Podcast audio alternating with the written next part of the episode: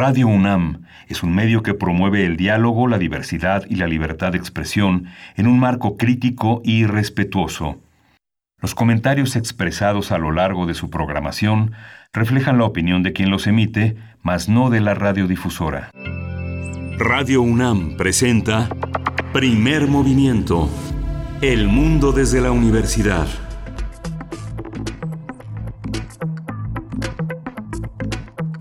Buenos días, buenos días. Estamos iniciando primer movimiento. Bienvenidos, bienvenidas.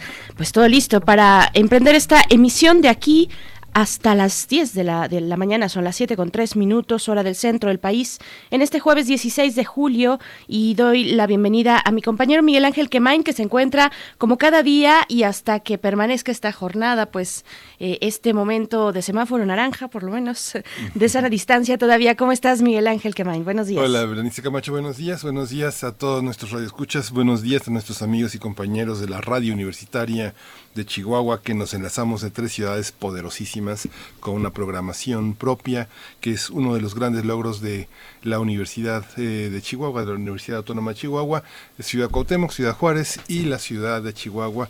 Estaremos unidos de 6 a 7 en el horario de la entidad y de 7 a 8 en el horario de la Ciudad de México. Pues hoy tenemos un día muy interesante, Berenice un día muy interesante. Solamente antes decir que está esta mañana en los controles técnicos Miguel Mendoza, está acompañando a Uriel Gámez en la producción ejecutiva. Estaremos eh, con este equipo toda la mañana de hoy y con el equipo también que está en casa, que siempre están atentos en redes sociales, en todo lo que implica realizar un programa en vivo, un programa de radio universitaria y pública. Así es que bueno, muchas gracias a todo el equipo por estar aquí todos todos los días. Hoy vamos a conversar en el inicio de nuestro programa, vamos a dedicarlo a la gastronomía. Vamos a hablar de la historia y las tradiciones de los platillos de Ayutla en Oaxaca. Ayutla en Oaxaca. Vamos a conversarlo con una representante de ese lugar muy destacada, Yasnaya Aguilar. Ella es lingüista, ustedes la conocen, publica en distintos medios, en, el, en la revista de la universidad, por ejemplo. Y, y bueno, vamos a conversar con ella seguramente una plática bastante interesante, lo que nos pueda decir en términos gastronómicos y culturales, por supuesto, de Ayutla, Oaxaca. Sí, vamos a tener también en esta diversificación de las secciones de ciencia, eh, astronomía, el Observatorio Astronómico que hace a su aparición cada 15 días, todos los jueves en primer movimiento. Vamos a contar con la presencia de eh, Gloria Delgado Inglada. Vamos, el tema es el cometa Neowise y vamos a conversar acerca de este tema. Gloria Delgado Inglada es investigadora del Instituto de Astronomía de la UNAM. Por supuesto, y para nuestra nota nacional vamos a hablar de libertad de expresión, del informe de la organización CACEDE, que, del cual hemos, eh, pues, por lo menos en nuestras redes sociales, hemos estado mencionando, hemos estado eh, dando la posibilidad de, acercarnos a, los que nos siguen en, en, redes sociales, pues acercarse a este informe que es muy, muy extenso, es muy interesante. Lo vamos a conversar con Armando Rodríguez Luna, él es investigador y es responsable del proyecto de libertad de expresión precisamente en Casede, y también con Lucía Lagunes Huerta, periodista y directora de la organización CIMAC, Comunicación e Información de la Mujer. Va a estar muy interesante esta nota nacional. Sí, muy interesante. Y, vamos a tener eh, la presentación del libro de poesía Mbo Stárida, de Gente, Gente Piel se llama, es del poeta Hubert Matiwa. Vamos a conversar sobre la presentación de este libro escrito en una lengua originaria. Vamos a conversar con el autor y bueno, es un privilegio hacerlo. Además, se vincula también posteriormente a la poesía necesaria que hoy está a cargo de Berenice Camacho. Por supuesto, yo tengo ese gusto para la mañana de hoy, para después llegar a la mesa de jueves, que es de Mundos Posibles en esta mañana, con el doctor Alberto Betancourt. Él es historiador, es profesor de la Facultad de Filosofía y Letras de la UNAM y nos propone el tema de eh, el limen India, China y la reconfiguración del mundo en el siglo XXI. India y China en estos, en estos momentos y también, eh, por lo menos ahora, India atravesado por la pandemia de COVID-19. Así es que, bueno, vamos a ver cuáles son los ángulos que nos propone el doctor Alberto Betancourt para esta mesa de los mundos posibles. Y luego tenemos nuestra sección de derechos humanos. Sí, hoy tenemos eh, la participación de Alicia Vargas Ayala y presenta un informe también, un boletín que ha hecho la Redim, la red eh, a la que pertenece eh, Alicia Vargas y el tema es adolescentes en riesgo por el crimen organizado. Un tema difícil, muy interesante también. Ella es directora del CIDES, una IAP que, tiene, que es el Centro Interdisciplinario para el Desarrollo Social y bueno, siempre es interesante conversar con, con ella sobre estos temas que resultan tan invisibles para la mayoría de los medios. Por supuesto, bueno, pues ahí nuestros temas para esta mañana, lo que se va ya sumando a través de redes sociales. Ustedes están invitados, invitadas a participar, como siempre, a que hagamos comunidad, arroba P en Twitter, Primer Movimiento UNAM en Facebook. Y nos vamos a ir con nuestro corte informativo de cada mañana, como amanecimos hoy, en temas de COVID-19 a nivel nacional, internacional y las propuestas de la UNAM. COVID-19. Ante la pandemia, Sigamos informados. Radio UNAM. La Secretaría de Salud informó que el número de decesos por la enfermedad del COVID-19 aumentó a 36.906. De acuerdo con el informe técnico ofrecido ayer por las autoridades sanitarias, los casos confirmados acumulados se incrementaron a 317.635 y el de sospechosos a 81.411.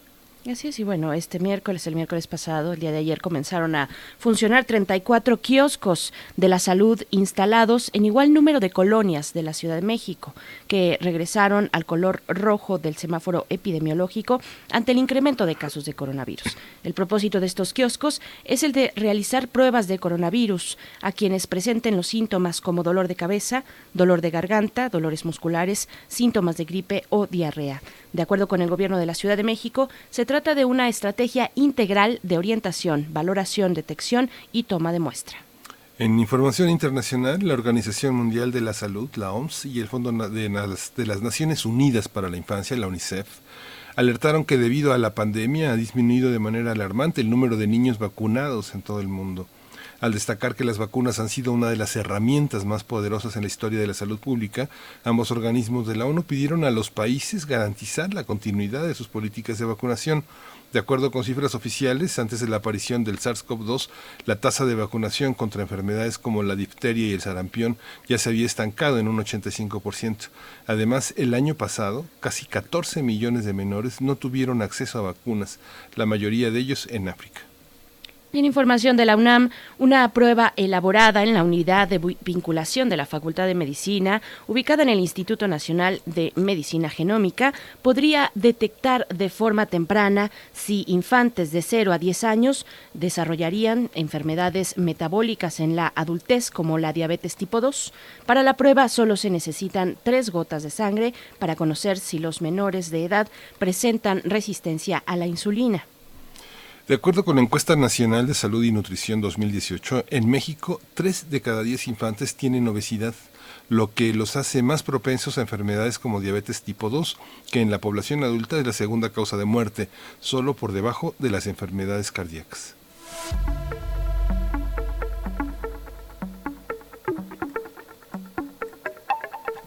Y en recomendaciones culturales, como parte de las múltiples actividades en línea que forman parte del programa hashtag Cultura UNAM en Casa, Música UNAM continúa con sus series en video, ciclos sinfónicos, laboratorios sonoros, trivias musicales, música antigua, y testimonios también, así se titula, con la participación de la Orquesta Filarmónica de la UNAM, Juvenil Universitaria Eduardo Mata y Académica de Música Antigua. Todo este contenido se puede disfrutar en la página de YouTube de Música UNAM. Ustedes se acercan así a YouTube y buscan Música UNAM, la encontrarán de esa manera.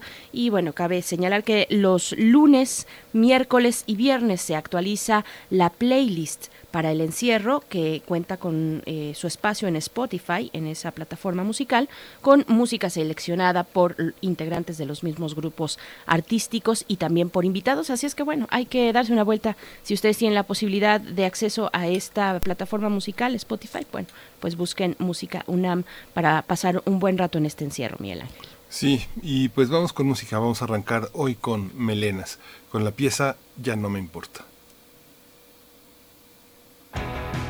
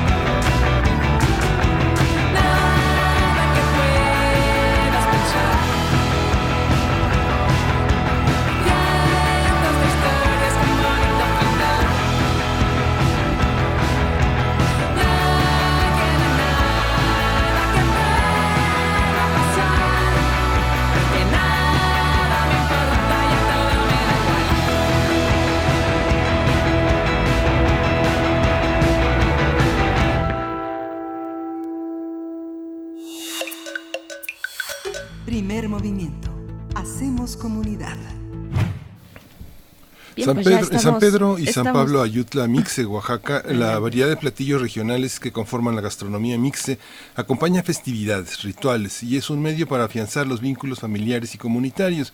Se trata de una actividad ancestral que utiliza, comprende el conocimiento de ingredientes naturales y se sirve de utensilios originales para la preparación de los platillos y bebidas de la región y que se ha enriquecido con condimentos y especias criollas.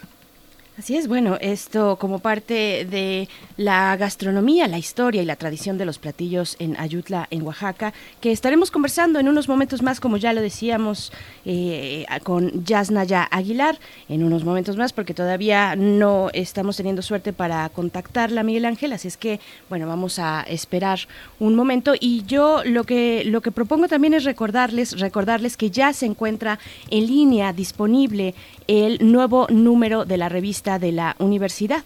La revista de la universidad lo pueden encontrar así, así fácilmente, revista de la universidad.mx. Así es que, bueno, vamos eh, a, compartirles también en redes sociales porque es, es bien interesante. Ya lo mencionábamos un poquito por encima probablemente el día lunes está dedicada al sexo.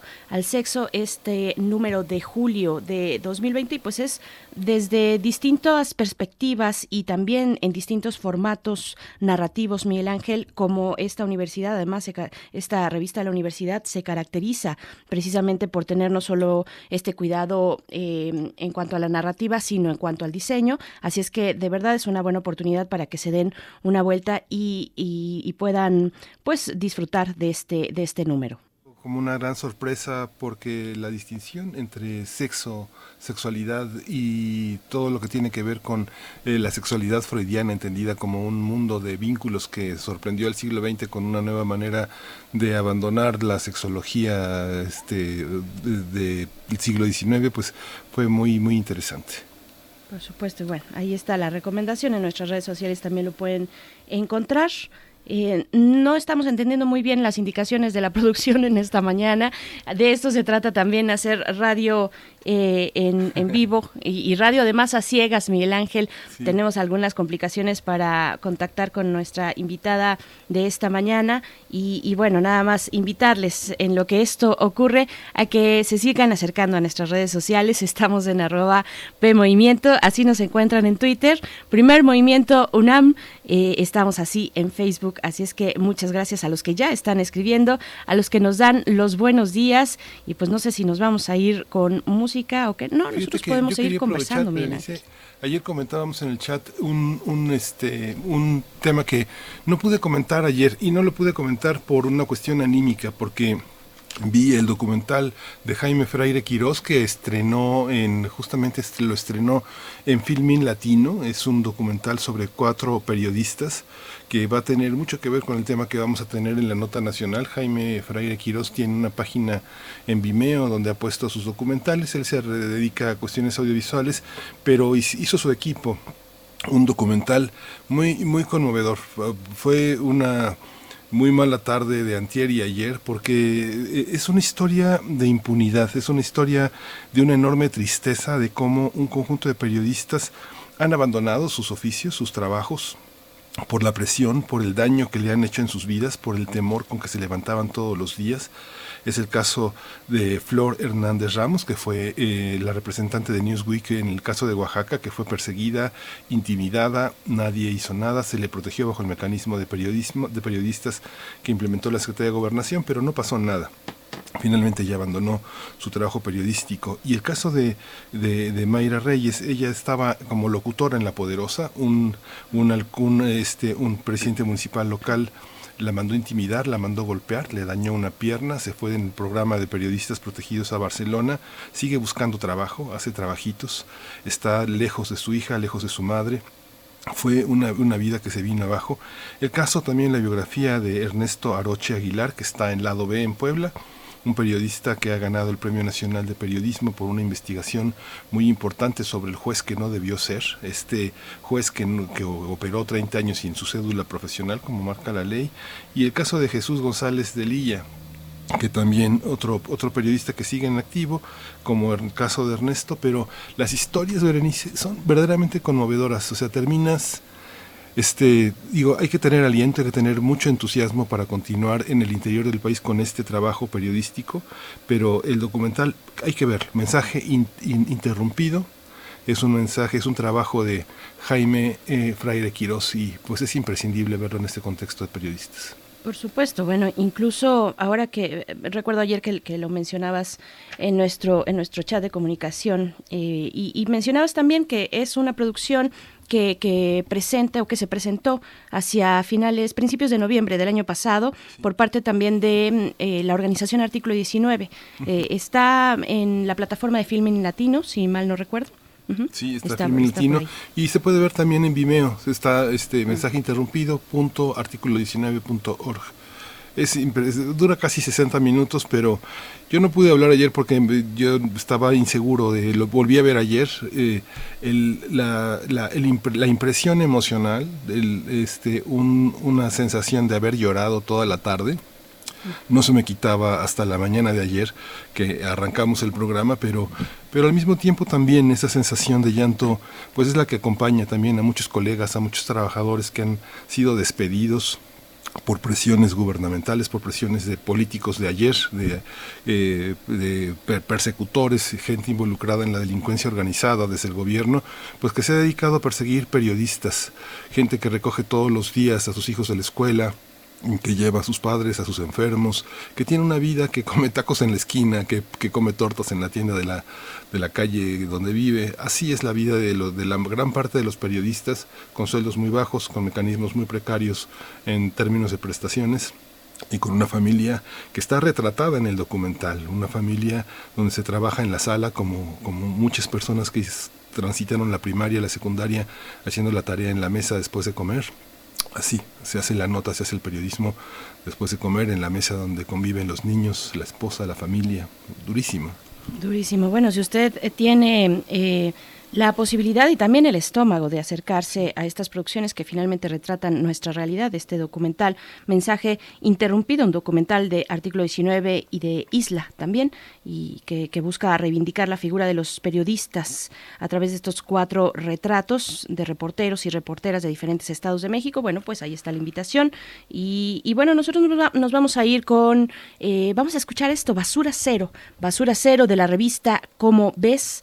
Estamos en primer movimiento Escuchemos y volvemos aquí.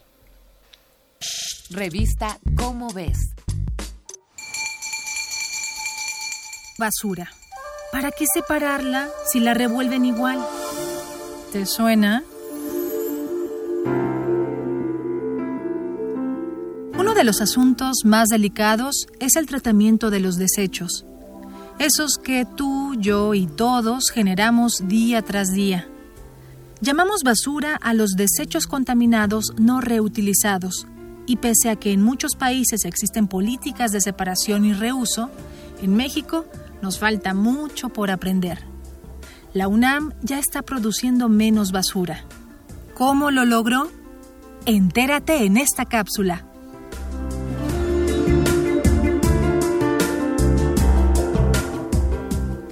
grupo de académicos del Centro Regional de Estudios Multidisciplinarios de la UNAM, Campus Cuernavaca, pusieron en marcha el Programa de Manejo Integral de Residuos Sólidos Universitarios, el MIRSUBO, al que se han sumado el Instituto de Matemáticas, los Institutos de Biotecnología y Energías Renovables, el Centro de Ciencias Genómicas y los servicios administrativos del Estado de Morelos. El MIRSUBO arrancó en 2016 y en cuatro etapas logra la separación obligatoria de residuos. En vez de basureros, se instalaron islas de separación en lugares estratégicos que los usuarios pueden identificar por medio de un esquema de colores. Por ejemplo, en los botes verdes deben ponerse residuos orgánicos. En los azules, botellas de plástico y bolsas elásticas. En los de color café, papel y cartón.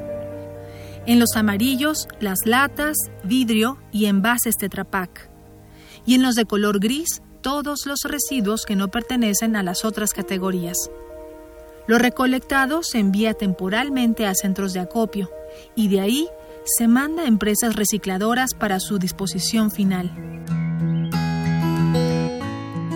Está increíble administrar y regular nuestros residuos, pero los cambios tienen que venir de fondo.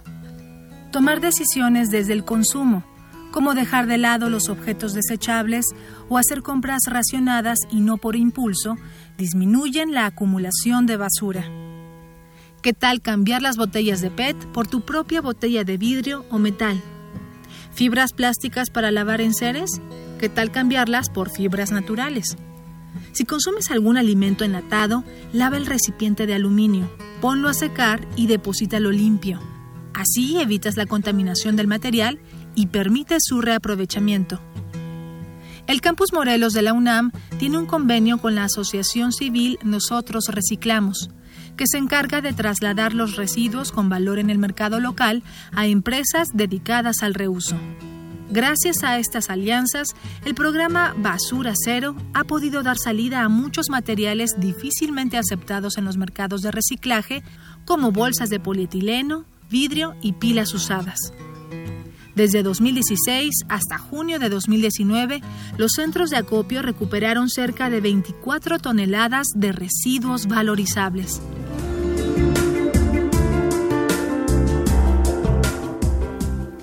¿Entiendes ahora un poco de la magia de reciclar?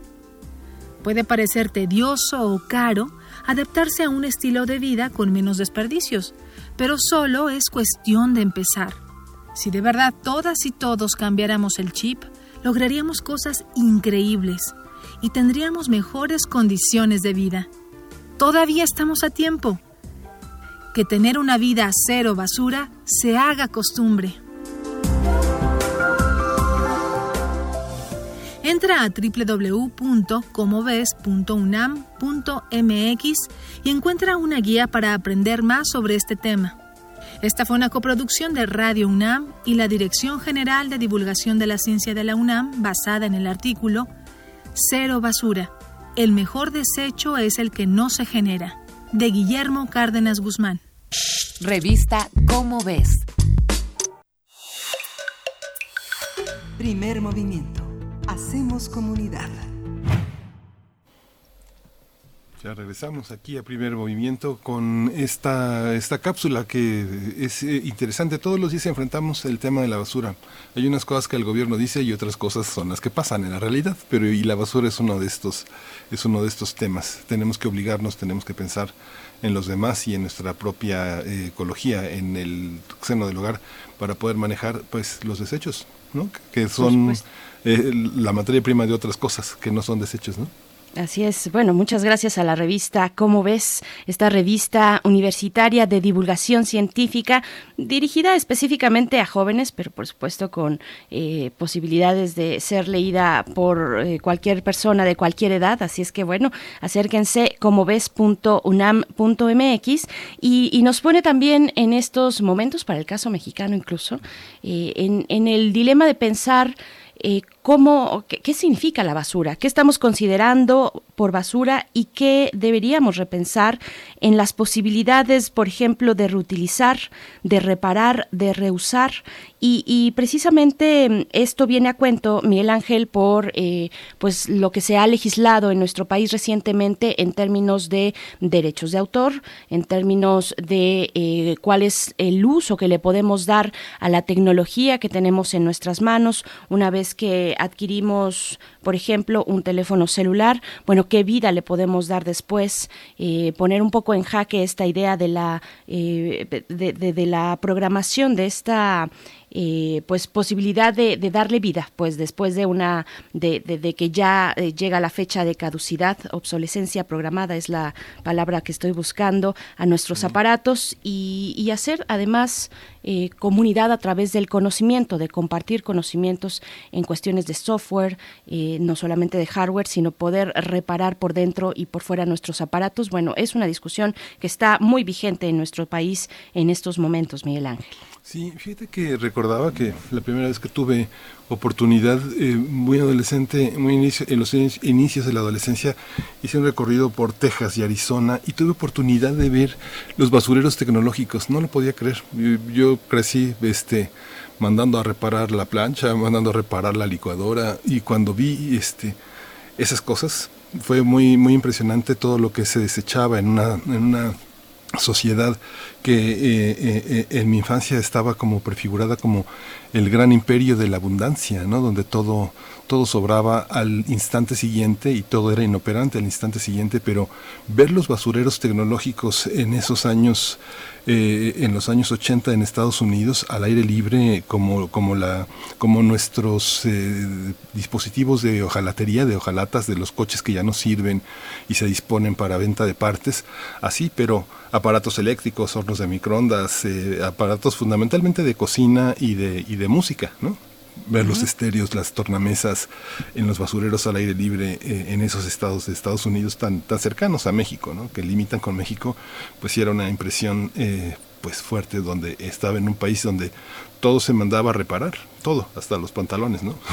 Es que todo es susceptible de ser reparado, ¿no? O todo tendría que serlo, Miguel Ángel, todo tendría que ser susceptible de reparación. Los aparatos tendrían que eh, ser o, poder ser abiertos, poderse abrir por las personas, abrirlos, explorarlos, esto que nos da la posibilidad también de tener un cierto ingenio sobre los objetos y un cierto control también, un cierto dominio sobre los objetos que nos rodean, esto que también podemos traducir como una autonomía tecnológica, ¿no? La posibilidad de avanzar una vez que se hace esta pequeña investigación muy cotidiana en casa de abrir eh, tal vez el teléfono que, que, ya no funciona, ¿no? el teléfono fijo que ya no funciona, pues de niños hacíamos eso.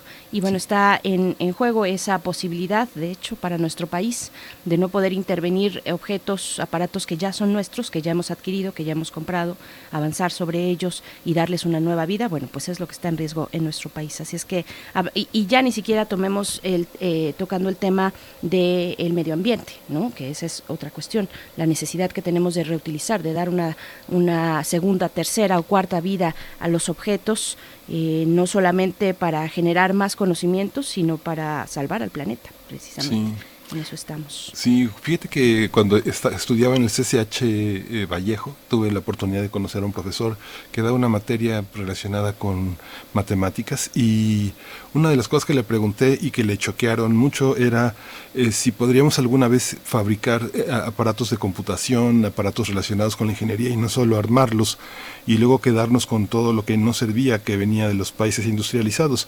Y justamente en este cartel que has puesto en nuestro chat, reparar es mejor que reciclar, reparar enseña ingeniería, reparar ahorra dinero, reparar salva el planeta, es la visión como más profunda de lo que nos rodea, ¿no? de los significados que tienen las cosas que nos dan un servicio y cómo tienen una historia dentro del desarrollo civilizatorio y del desarrollo histórico y social que tienen los objetos que están al lado nuestro. Es una forma de comprender pues muy distinta a la de este, desechar, ¿no?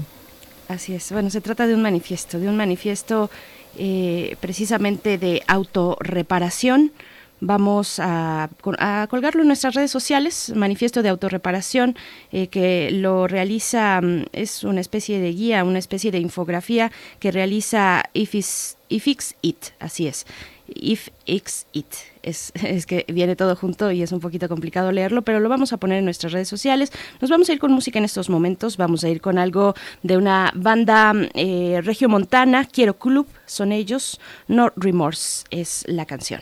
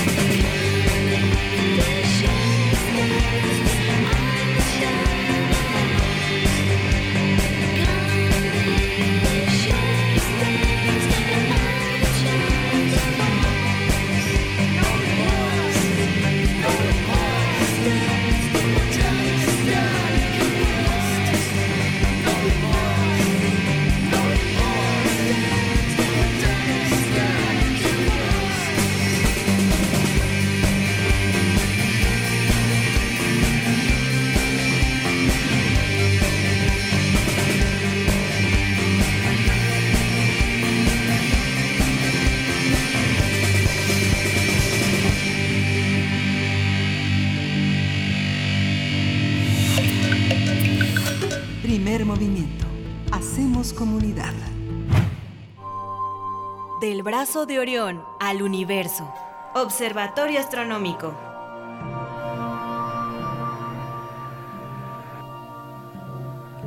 Y llega, llega el turno de fijarnos en el cielo y en las estrellas. Nos acompaña ya en la línea la doctora Gloria Delgado Inglada. Ella es investigadora del Instituto de Astronomía de la UNAM y es una excelente divulgadora de esta ciencia. Nos da mucho gusto contar contigo en este espacio. Gloria Delgado, eh, bienvenida. Gracias por estar aquí esta mañana y además en vacaciones, lo cual es un triple y doble y cuádruple agradecimiento para ti. Muchas gracias. Buenos días, gracias a ustedes. Y bueno, como estas vacaciones están siendo un poquito raras, pues no hay problema, aquí estamos trabajando también. Así es, están siendo, están siendo un poco raras, no sabemos bien a bien cómo, cómo definirlas, estamos un poco en la inminencia de regresar a las actividades con un semáforo naranja, pero también con este periodo vacacional por parte de la UNAM, bueno, acomodándonos todos y todas. Y nos vas a comentar en esta mañana sobre el cometa Neowise, si lo estoy pronunciando bien, si no, tú corrígeme por favor, ¿de qué se trata? Sí, bueno, estas palabras así extrañas es válido pronunciarlas como podamos. Okay. pues sí, yo les quiero hablar de Neowise, eh, que está captando nuestra atención desde hace ya varias semanas. Este cometa fue descubierto el 27 de marzo con un telescopio espacial que se llama justamente así, Neowise. Y de hecho, antes de continuar hablando del cometa, yo me quiero detener brevemente en el telescopio. Neowise es el acrónimo en inglés de explorador infrarrojo de gran campo para la búsqueda de objetos cercanos a la Tierra.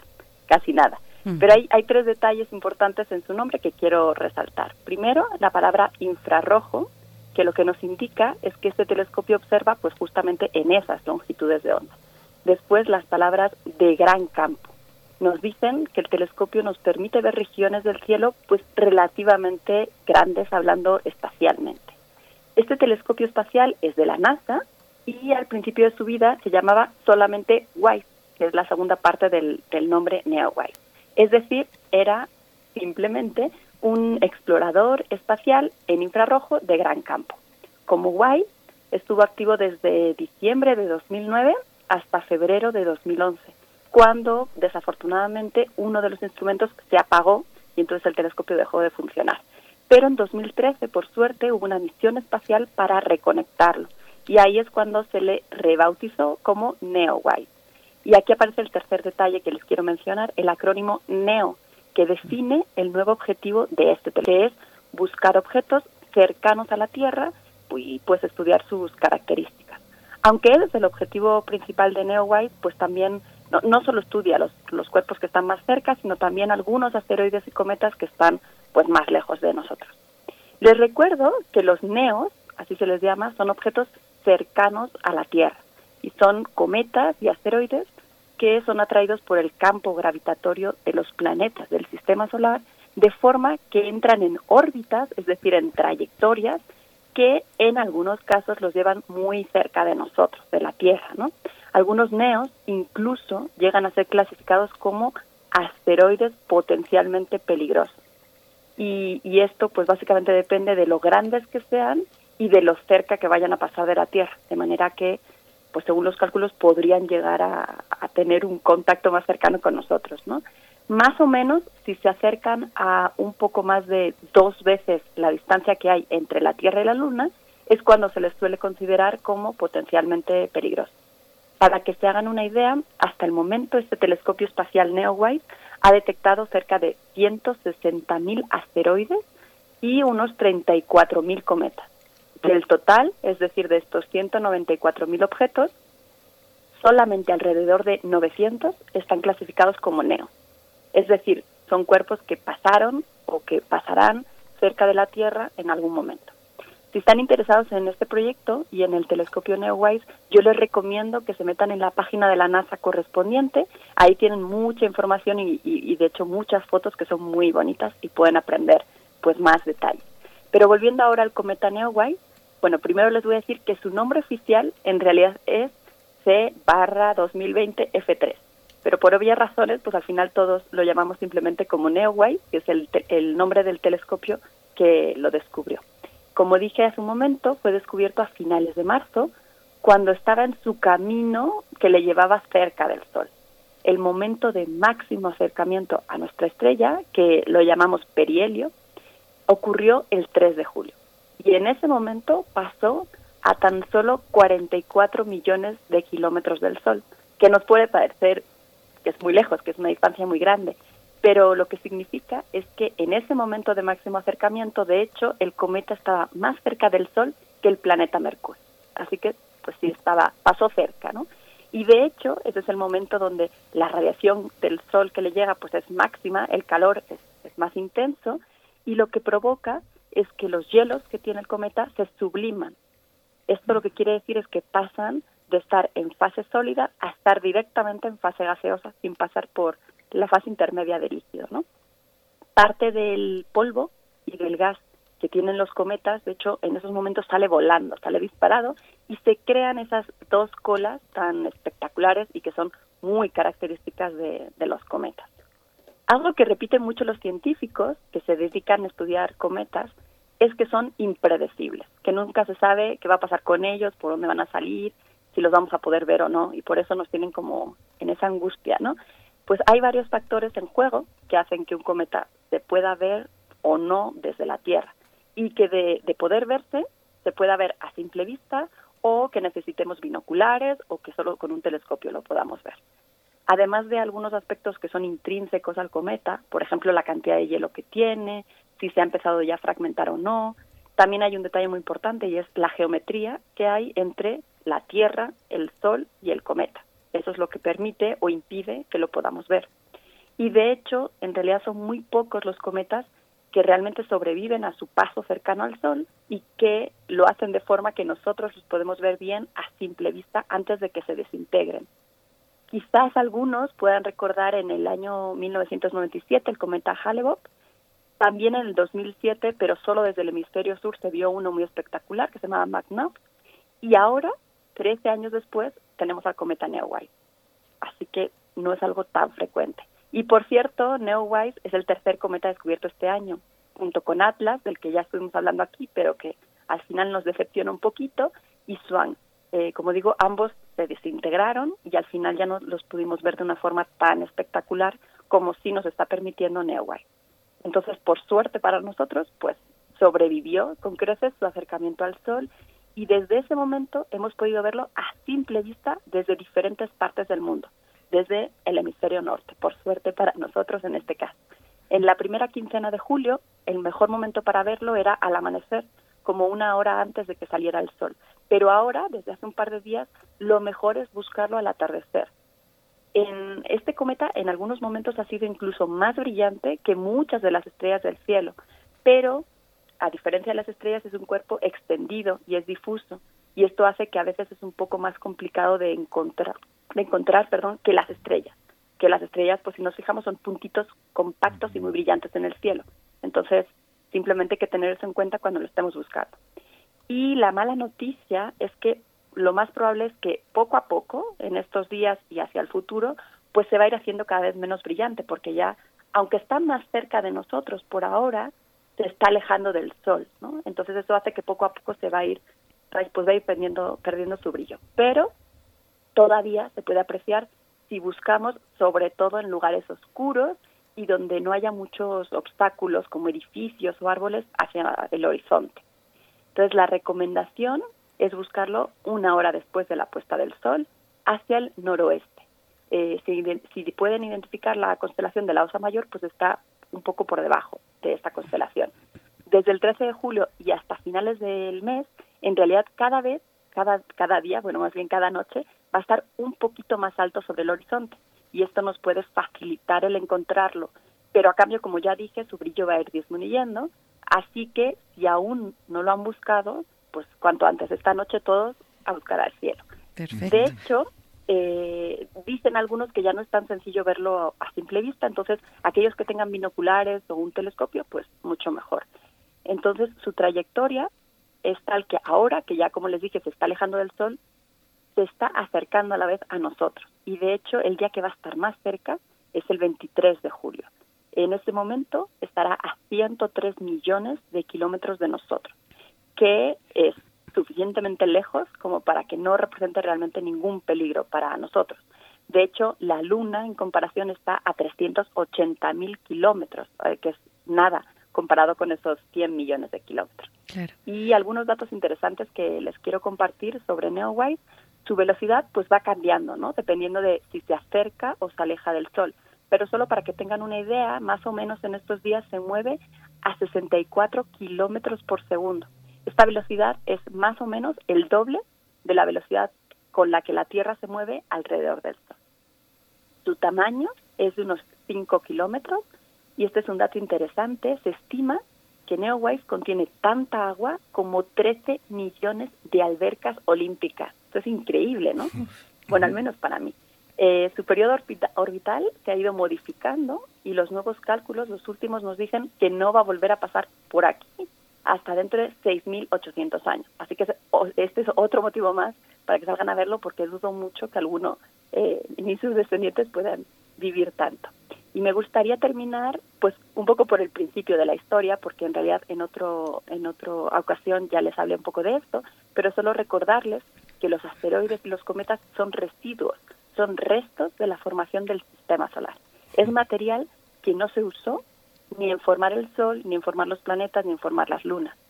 Los asteroides están casi todos en regiones concretas, como por ejemplo el cinturón de, que hay entre Marte y Júpiter, mientras que los cometas pues deambulan por, unos, por un espacio mayor eh, dentro del sistema solar.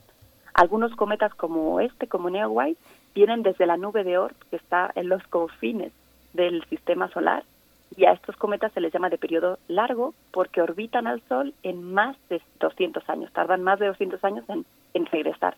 Hay otros cometas que vienen de una zona un poco más cercana, el cinturón de Kuiper, y estos son los de periodo corto porque tardan pues menos de 200 años en regresar al Sol. Eh, sobre su composición, pues los asteroides son básicamente rocas y los cometas son más bien como una bola de hielo sucio. El hielo está hecho de monóxido de carbono, de metano, de amoníaco y de otras cosas. Y tiene además estas incrustaciones de polvo y, de rocas. Y lo maravilloso con estos cuerpos es que ese material del que están hechos es material primigenio, es decir, original, de cuando se formó el sistema solar hace 4.600 millones de años, que en principio no se ha visto modificado desde entonces. Algunos científicos, de hecho, creen que los cometas son los culpables de, de, traernos el agua y algunas moléculas orgánicas a la Tierra hace mucho, mucho tiempo, ¿no? Entonces, pues al final conocer mejor a los cometas y los asteroides y su movimiento nos puede dar algunas pistas de información interesante sobre la formación y la evolución de nuestro sistema solar y quizás sobre también otros sistemas planetarios. y ya para terminar, pues les recomiendo buscar imágenes en Internet. Hay imágenes súper bonitas que circulan de astrónomos aficionados y también profesionales. Y hay fotografías que, para que vean que, el evento es espectacular y que todos se han preocupado por fotografiarlo, pues hay imágenes que se han tomado desde la estación espacial. En particular hay un video tomado por los astronautas que están allí que yo les recomiendo buscar porque es realmente precioso y también lo han fotografiado sondas espaciales que están justamente estudiando, explorando el Sol ahora, como SOHO, que lo hizo a finales de junio, y la misión Parker Solar Prof, que, que mandó algunas imágenes del 5 de julio, ¿no? Y para aquellos que por el motivo que sea no lo hayan podido ver todavía o no lo vayan a poder ver quizás por el lugar en el que están, pues yo les recomiendo que además de buscar estas imágenes y videos, el día 23 de julio, que es el que va, va a haber este máximo acercamiento, busquen un canal eh, de YouTube del Virtual Telescope, eh, que es un proyecto en el que ellos tienen varios telescopios robóticos y transmiten pues las imágenes, ¿no? Entonces ellos ese día van a estar retransmitiendo eh, lo que ven sus telescopios. Entonces, pues es la última oportunidad de ver lo que vamos a tener. Pues qué maravilla, querida mm, doctora Gloria Delgado Inglada. Yo, yo solamente te preguntaría, bueno, para todos los mortales, para todos nosotros que, que somos espectadores de estos fenómenos eh, que ocurren en el cielo, eh, pues nos queda el asombro, por supuesto, y la posibilidad de buscarlos y, con estas recomendaciones y esta guía que nos das. Pero, ¿qué significa eh, en términos científicos? ¿Qué significa ver pasar un cometa como este para, para la ciencia, hasta, bueno, para la ciencia astronómica? ¿Qué ¿Qué, nos da de nuevo el, paso de este cometa? Pues, por ejemplo, eh, estas o telescopios espaciales que están explorando el cielo, algunos de ellos han conseguido observar este cometa y tener más detalles de su composición. En concreto con este, por ejemplo, se vio que tiene monóxido y dióxido de carbono, que son compuestos que tenemos una idea de que deben estar ahí, pero no siempre se pueden detectar, ¿no? Entonces, en el aspecto así más puramente de, investigación, se busca tanto entender mejor su composición porque hay diferencias entre cometas y, y, algunas no se entienden del todo y en particular, por ejemplo, el núcleo de los cometas y las capas más externas no siempre son iguales en todos los cometas. Entonces, todavía hay estos detalles que no entendemos. Y son como pequeñas piezas de un rompecabezas que necesitamos para entender al final lo que persiguen los científicos que están dedicados a este estudio de cometas y asteroides, es entender con más detalle la formación de nuestro sistema solar, ¿no? Entonces, si quieres verlo en, en un contexto un poco más filosófico, pues estos trozos de roca o de hielo que nos sobrevuelan de vez en cuando contienen pues eh, eh, las respuestas no a, a, la formación del sistema solar que al final es, es nuestro hogar y, y, y, si no hubiera sido por eso y quizás por alguno de estos cometas no habría vida en la Tierra no entonces hay detalles como profundos y digamos más superficiales pero científicos no por supuesto. Ahí en tu sí. cuenta de Twitter tú nos compartes algunos enlaces de los que has estado hablando y también una fotografía que es bellísima, una fotografía pues donde se ve eh, la faz de la Tierra, se ve la faz de la Tierra, un halo luminoso al fondo y, y, se ve ahí también el cometa. Así es que, bueno, no, no olviden pues darse una vuelta por tu, por tu cuenta social, arroba glodelink, así, así es tu nombre de usuario, para que puedan pues darle un seguimiento y, y pues asombrarnos, seguir asombrándonos con lo que, lo que ocurre en el cielo. Muchísimas gracias, eh, querida mm, doctora Gloria Delgado. Muchas gracias. Gracias a ustedes. Un abrazo para todos. Pues siempre es asombroso la, la, intervención de nuestros colaboradores. Yo siempre me quedo, nos quedamos a veces un poco callados porque es pues la, locomotora del conocimiento, de la pasión, de las intenciones. Pasa lo mismo cuando interviene Alfredo Ávila con su profundo conocimiento de la historia, Federico Navarrete, Lorenzo Meyer, los colaboradores que tenemos el privilegio de tener aquí en primer movimiento que pues no, no, paran. Es muy poco tiempo, como siempre señala mi compañera Bernice Camacho en radio, para en unos cuantos minutos eh, explorar horas y horas de lectura, de experiencias intelectuales, de docencia. Pues agradecemos mucho también una, la participación de un de, un, eh, de un, unos radioescuchas tan tan dedicados a escuchar el radio, lo que nos ha enseñado durante todo el siglo XX a escuchar, ¿no? que es algo tan difícil. Por supuesto. Pues de nuevo la cuenta de Twitter de la doctora Gloria Delgado Inglada, arroba glodelink así como las letras iniciales de su nombre, Glodelink, y ahí pueden encontrar pues este seguimiento, estas referencias que nos da, además de lo que ya nos ha explicado de manera formidable aquí esta mañana. Hay que seguir al cometa Neowise, Así es que, bueno, pues ya están todas las indicaciones y coordenadas para poder hacerlo y disfrutar de los fenómenos del cielo. Nos vamos a ir con música para cerrar esta hora.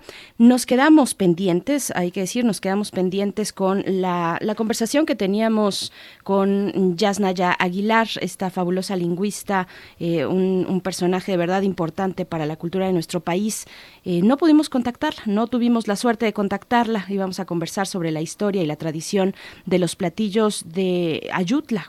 Oaxaca, donde ella es originaria, Ayutla, que este, eh, este municipio, este pueblo que ha pasado además por complicaciones muy importantes por el acceso a, al agua y más en estos momentos, en estos momentos de pandemia, donde se es, es indispensable pues tener este aseo cotidiano constante, pues bueno, nos quedamos eh, con la posibilidad de poder contactarla en otro momento, pero por ahora pues no, no se nos hizo platicar, platicar con ella. Nos vamos a ir con música, Miguel Ángel, para cerrar la hora para despedirnos de la Radio Universidad de Chihuahua, para invitarles a que se queden aquí en la Radio Universidad hacia la siguiente hora. Vamos a estar conversando sobre un informe de libertad de expresión, un informe que realiza CACE de una organización pues que no suelta el paso, que sigue ahí haciendo investigación muy interesante, consultando también a las y los periodistas en su ejercicio cotidiano de libertad de prensa y de expresión. Pues vamos a estar conversando precisamente con Armando Rodríguez Luna, investigador fundador y también responsable del proyecto de libertad de expresión en esa organización CACEDE. También nos va a acompañar Lucía Lagunes Huerta. Si no la siguen ustedes, deben seguir el trabajo de Lucía Lagunes. Ella es periodista y directora de la organización CIMAC, Comunicación e Información de la Mujer. Y bueno, pues vamos a estar con eso hacia la siguiente hora. Nos vamos a ir con música, Miguel Ángel, algo de Neptuna. La canción que vamos a escuchar es Cuarzo. Y con esto nos vamos a despedir de la hora. Sí, nos despedimos de la radio universitaria de Chihuahua. Nos escuchamos mañana, nuevamente de 7 a 8 en el horario de la Ciudad de México, del centro del país, y de 6 a 7 en el horario de este gran estado que nos acompaña todos los días, eh, que es Chihuahua.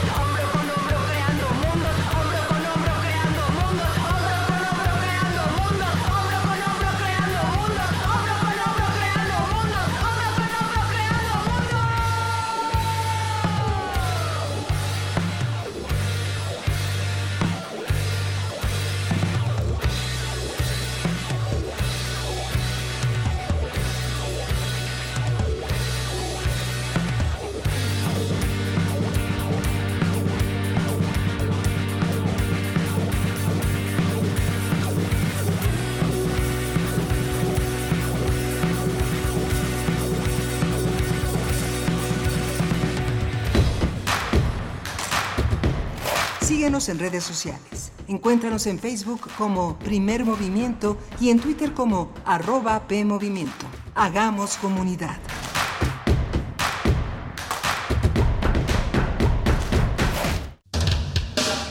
La profecía dicta que cada primera hora resistente del último día radial, una horda virulenta se desata desde el sur.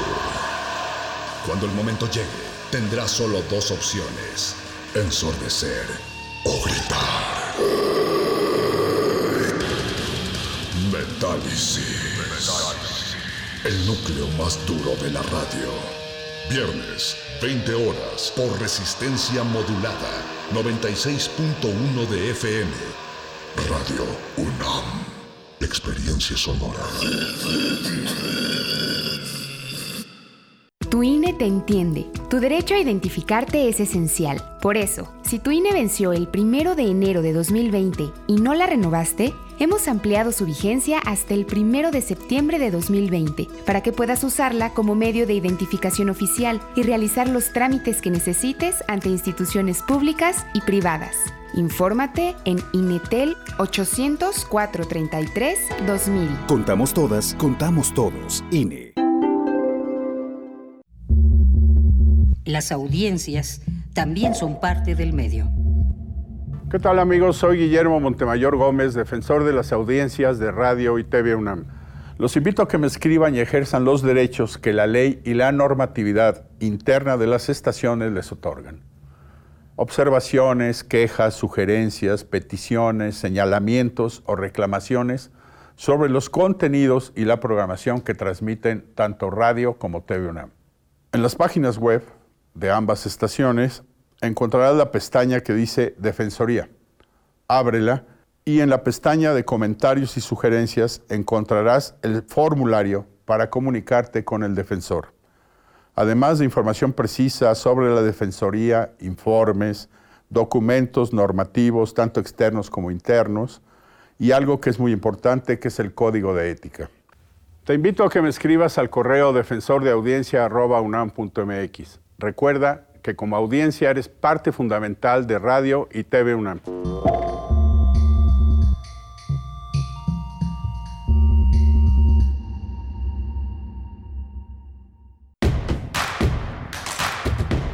Encuentra la música de primer movimiento día a día en el Spotify de Radio UNAM y agréganos a tus favoritos.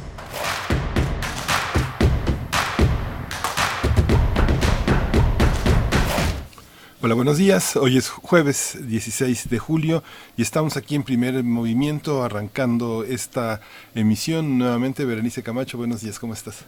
Muy buenos días, Miguel Ángel Quemain. Aquí estamos, aquí seguimos haciendo radio en vivo, radio pública, radio universitaria y también nos estamos enlazando con la radio Nicolaita. Es un gusto llegar hasta allá, hasta Morelia en esta mañana. Vamos a estar juntas, juntos durante la siguiente hora, de las 8 a las 9 de la mañana. Llegamos allá a la capital de Michoacán con, con muchísimo gusto. Y también continuamos en el 96.1 de FM, en el 860 de AM y en www.radio.com unam.mx.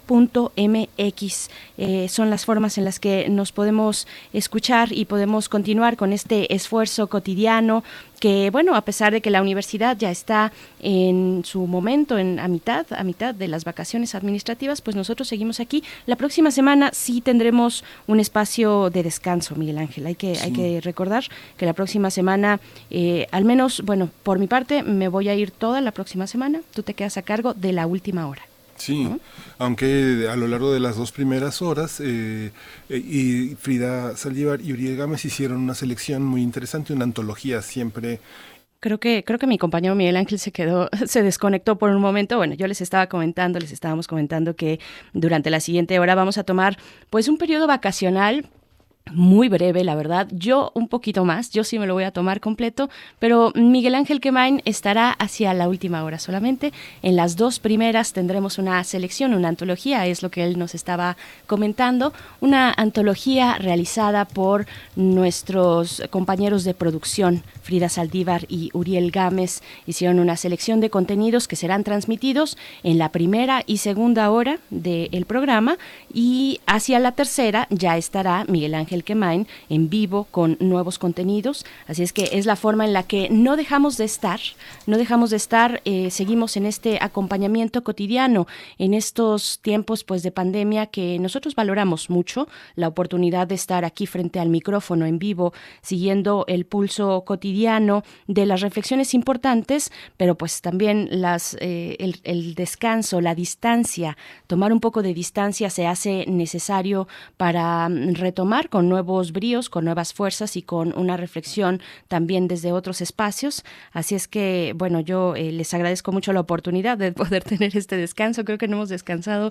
en todo lo que va del año eh, y, ya, y ya se requiere un poco, pero también agradezco mucho a mi compañero Miguel Ángel Quemain que él, él decidió, ¿no? Yo sí quiero seguir, quiero seguir por lo menos una última hora en vivo, así es que bueno, eso es lo que va a ocurrir hacia la próxima semana. Le seguimos acompañando en sus vacaciones y aquellos que están también en este impasse de no eh, entender muy bien, porque es confuso, eh, pues un periodo vacacional cuando estamos ya en la segunda semana del semáforo naranja para muchos estados de la República, incluido la Ciudad de México. Pues bueno, aquí también en estos, en estos tiempos extraños les seguimos acompañando si es que están regresando a sus actividades laborales en estos momentos en los que también ya se da por terminada este, esta suspensión de plazos y de términos para, por ejemplo, la administración pública en todos sus, en todos sus niveles. Pues bueno, hay mucho de qué seguir conversando.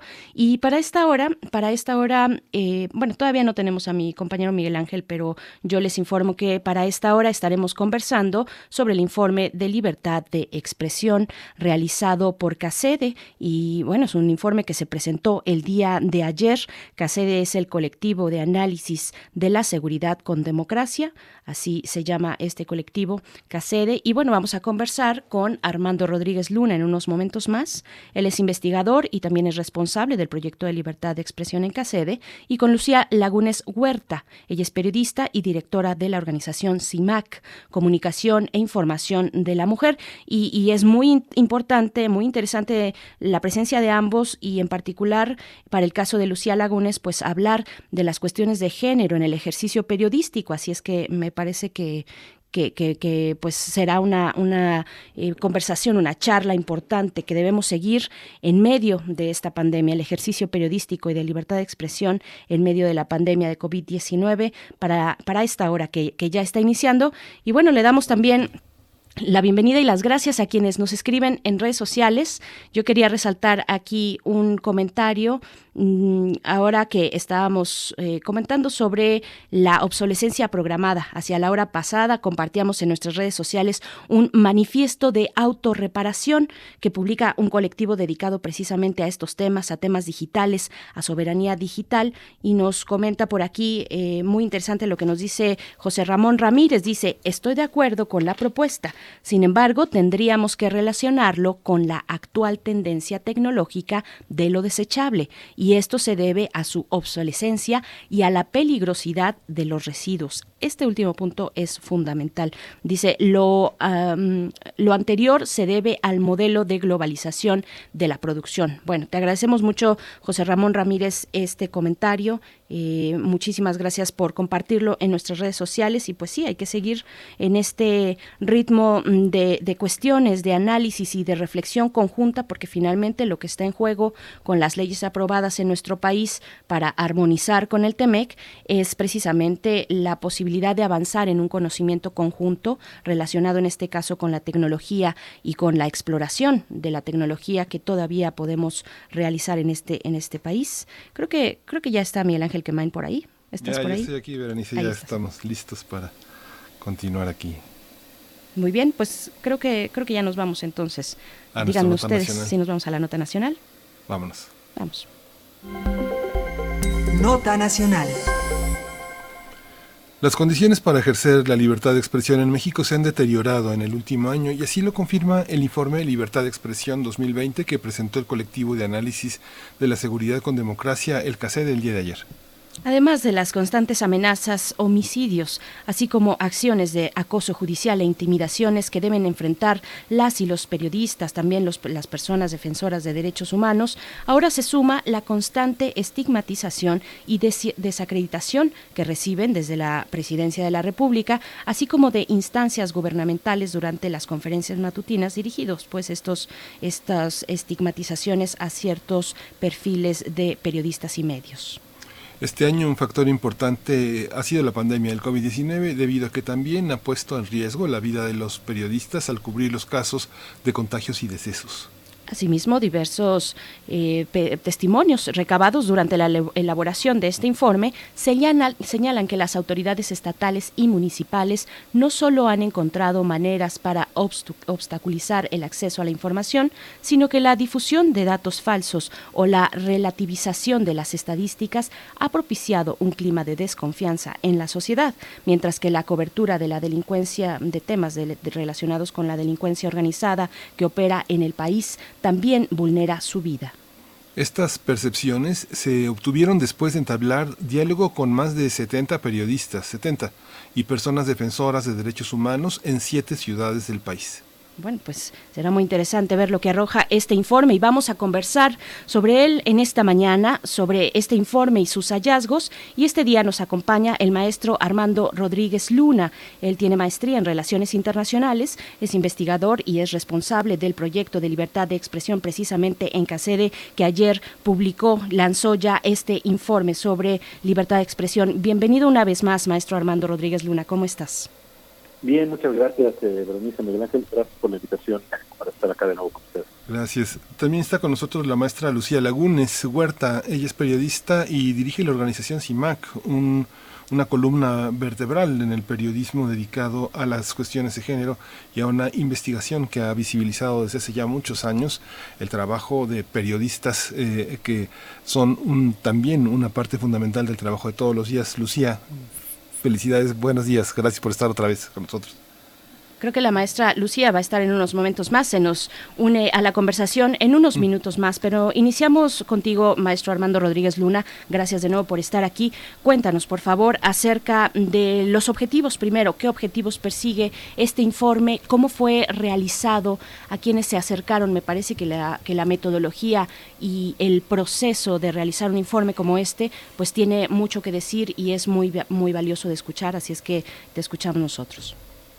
Gracias, Pues eh, bueno, quizá es importante señalar eh, primero el objetivo general que hemos buscado en CACEDE durante el desarrollo de este proyecto, que ha sido pues prácticamente de tres años, en donde nos planteamos la necesidad primero de identificar cuáles son eh, las condiciones en un nivel estructural sobre el ejercicio de la libertad de expresión en México. en ese sentido nos planteamos diferentes actividades para poder llevar a cabo esta, este tipo de análisis y una de las cuestiones que desarrollamos durante este, este periodo del proyecto de tres años fue implementar dos encuestas, una en 2018 y otra en el 2019, eh, dirigidas específicamente a periodistas y personas defensoras para conocer cuáles son cuál es su percepción sobre eh, la seguridad que tienen para ejercer la libertad de prensa o la defensa de derechos humanos. Y ahí nos interesaba conocer un poco más a detalle pues cómo es esta vivencia, cómo es esta percepción a nivel local, es decir, en los estados y en los municipios. Eh, no hay encuestas de este tipo en el país y nos parecía importante porque, eh, dado que es fundamental conocer más a detalle eh, los niveles de victimización, de confianza institucional, de, percepción en torno a, la seguridad, no solo por su función como periodistas o personas defensoras, sino también como personas dentro de un espacio específico. Entonces, eh, nos pareció importante tener este tipo de información, además de documentarlo, tener datos, eh, indicadores, evidencia, digamos. Entonces, eh, eso fue uno de los primeros puntos a tomar en cuenta. Otro más fue analizar también las condiciones de, legales e institucionales del país, esto es a nivel federal, para poder garantizar el ejercicio de, de la libertad de expresión y nos empeñamos en realizar, y digo esta palabra porque eh, fue todo un proceso muy interesante de, construcción de información y también de indicadores acerca de cómo funciona eh, y cuáles son las tareas pendientes, sobre todo, que tiene tanto el Mecanismo de Protección Federal como la Fiscalía Especial para la Atención de Delitos Cometidos contra la Libertad de Expresión. Entonces, analizar el mecanismo y a la FEADLE fue otra de las tareas importantes. Eh, en estos dos casos logramos establecer una especie de línea base y un seguimiento por lo menos de dos años acerca de cómo es esta percepción y cómo es este desempeño institucional. Eh, en el segundo año nos planteamos eh, particularmente tener un panorama más concreto, más claro acerca de eh, cómo es el ejercicio de la libertad de expresión en el plano estatal y también medirlo, también generar evidencia al respecto. El año pasado creamos cuatro índices estatales, uno para Chihuahua, otro para Ciudad de México, para Coahuila y para Nuevo León, y a partir de esa experiencia, que resultó muy interesante y además nos, ayudó a desarrollar una interlocución con actores locales en esos cuatro estados, eh, tanto de la academia como de la sociedad civil y de las comisiones de derechos humanos, que nos pareció eh, fundamental pues desarrollar este tipo de acercamiento y desarrollar este tipo de, digamos, sistemas locales de análisis pues, sobre la libertad de expresión que tampoco eh, hay en México tal cual. Existen eh, organizaciones civiles en algunos estados del país que se abocan a, analizar este tema, pero eh, evidentemente hay necesidad de tener un mayor intercambio de, metodologías y de, conocimientos para tener mejores datos al respecto, repito, a nivel estatal. Entonces, después de esa experiencia, decidimos este año entonces hacer tres cosas, y eso es lo que conforma el, informe. Analizar entonces, darle seguimiento al análisis, mejor dicho, sobre la percepción que tienen periodistas y personas defensoras sobre, acerca de la seguridad para ejercer la libertad de expresión, dar seguimiento eh, al, al, índice estatal de libertad de expresión, pero aplicándolo ya a las 32 entidades del país. En este índice analizamos las condiciones legales e institucionales, las condiciones de pluralidad de medios y las condiciones de seguridad y acceso a justicia. Entonces esto es parte de lo que de lo que tiene el informe y también damos continuidad al desempeño al análisis del desempeño institucional por parte del mecanismo y de la fiscalía.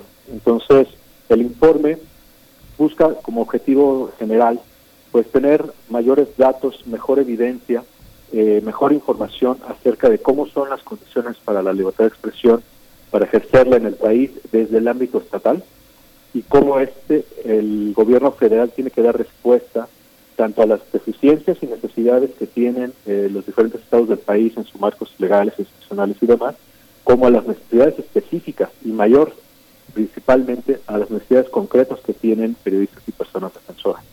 El informe busca reflejar todo este análisis y también busca además dar respuestas a, los hallazgos que, encontramos eh, con el objetivo pues de contribuir a lo que otras organizaciones del país ya han realizado, algunas como decía muy bien este, acerca de CIPAC, que se focalizan específicamente en el tema de género y que han contribuido muchísimo para visibilizar tantas, eh, tantos problemas, tantas problemáticas y tantos, eh, digamos, deficiencias que existe para atender este tema también en el ámbito del periodismo y que, eh, como otras organizaciones más, periodistas de a pie, artículo 19, que sin duda alguna hacen una, una labor fundamental para poner en la mesa de análisis, para poner en la agenda pública, para que pues, se ponga en la mesa de discusión de los tomadores de decisiones la importancia de garantizar el ejercicio de la libertad de prensa y de la defensa de derechos humanos en el país. Armando Rodríguez, ¿qué diferencia hay entre los periodistas y el periodismo? Eh, hay una... ¿Quiénes son los periodistas? Digamos que hay distintas instancias, hay columnistas, hay articulistas, hay expertos, hay reporteros, hay redactores, hay jefes de, hay jefes de la oficina, de la redacción, eh, quienes organizan información y deciden, cabecean, cortan. ¿Quiénes son los periodistas que nos preocupan? ¿Quiénes son los periodistas que les preocupan a ustedes? ¿Cuáles son? Y, que, y un poco en, función de, geográfica, espacial, estas siete ciudades que, eh, que, exploraron, ¿cuáles son y por qué son importantes? Y, digamos que se hace lo que se puede o se decide eh, metodológicamente este, este, este espectro de ciudades donde están instalados estos periodistas. Claro. Pues voy, voy, a empezar por esto último que señalas. En realidad este, no son excluyentes, es, es, una constante que es así, en que la, las, eh, el acceso a recursos para poder llevar a cabo este tipo de investigaciones siempre es limitado y con base en eso uno tiene que desarrollar metodologías que permitan pues darle seriedad a los estudios que se realizan y que los resultados tengan alguna validez, pues sobre todo para lograr el objetivo y lograr eh, llevar a cabo una serie de recomendaciones que realmente tengan sustento empírico en este caso. Entonces, sí, trabajamos con recursos eh, limitados, siempre con la necesidad de tener un análisis lo más equilibrado posible del país. Y justo cuando analizamos la percepción de periodistas y personas defensoras, nos planteamos primero la necesidad de tener una distribución geográfica equilibrada para poder analizar estas condiciones y pensamos en ir a estados del sur, del norte, del este y del oeste, así como del centro.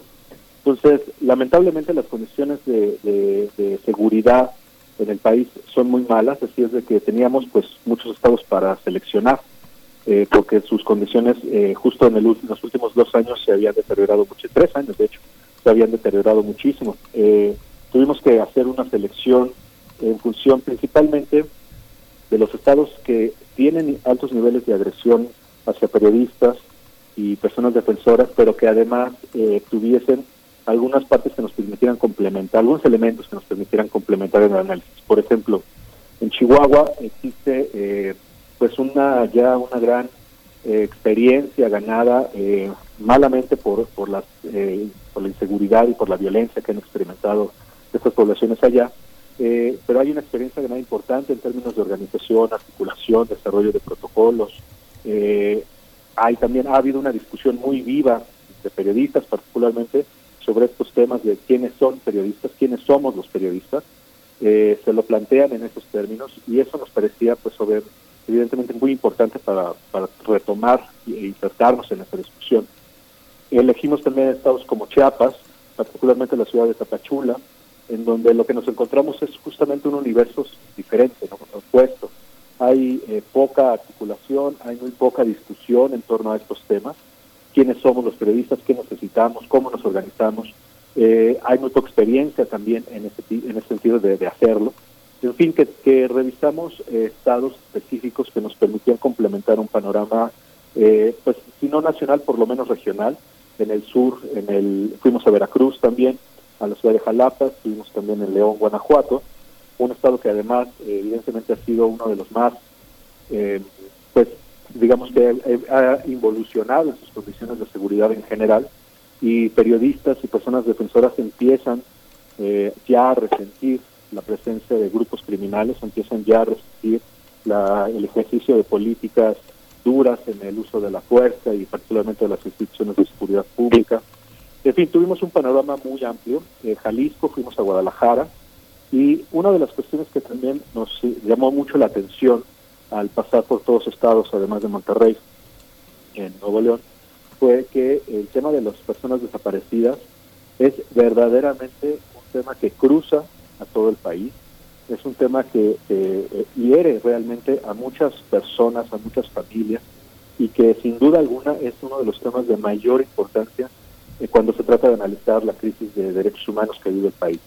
Eh, porque además, eh, una de las cuestiones que nos encontramos ahí es que las personas defensoras que están apoyando o que buscan a sus familiares en diferentes municipios, poblados y lugares del país, no solamente viven la inseguridad y viven los riesgos, las amenazas por ser activistas, sino en su comunidad, en el, día a día, en, su vivencia diaria, más allá de lo que se dediquen. Entonces, son, son problemáticas muy distintas.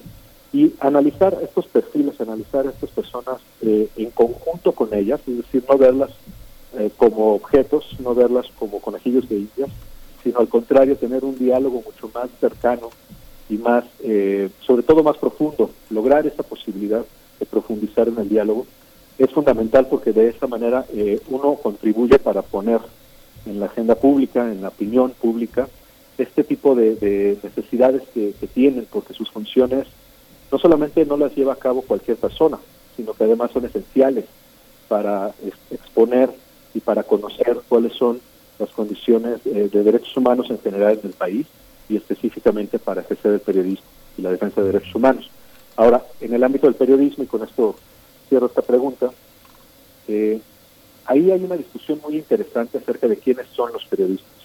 Y es muy interesante porque en términos de sus acciones o de sus funciones dentro de un medio de comunicación, sea este tradicional, eh, digital o electrónico o impreso, eh, tienen funciones ciertamente divididas, pero todos ejercen de alguna manera o contribuyen de alguna manera al ejercicio periodístico. Entonces, eso también nos lleva a entender que cada función que lleva a cabo algún periodista, pues debe tener también diferentes tipos de riesgos. Es decir, son riesgos distintos quienes están en la mesa de redacción, quienes definen las líneas editoriales, a quienes eh, tienen aquellos que llevan a cabo la cobertura eh, periodística en campo, aquellos que son reporteros o fotoreporteros, que cada vez se diluye más esta división en función de la tecnología actual.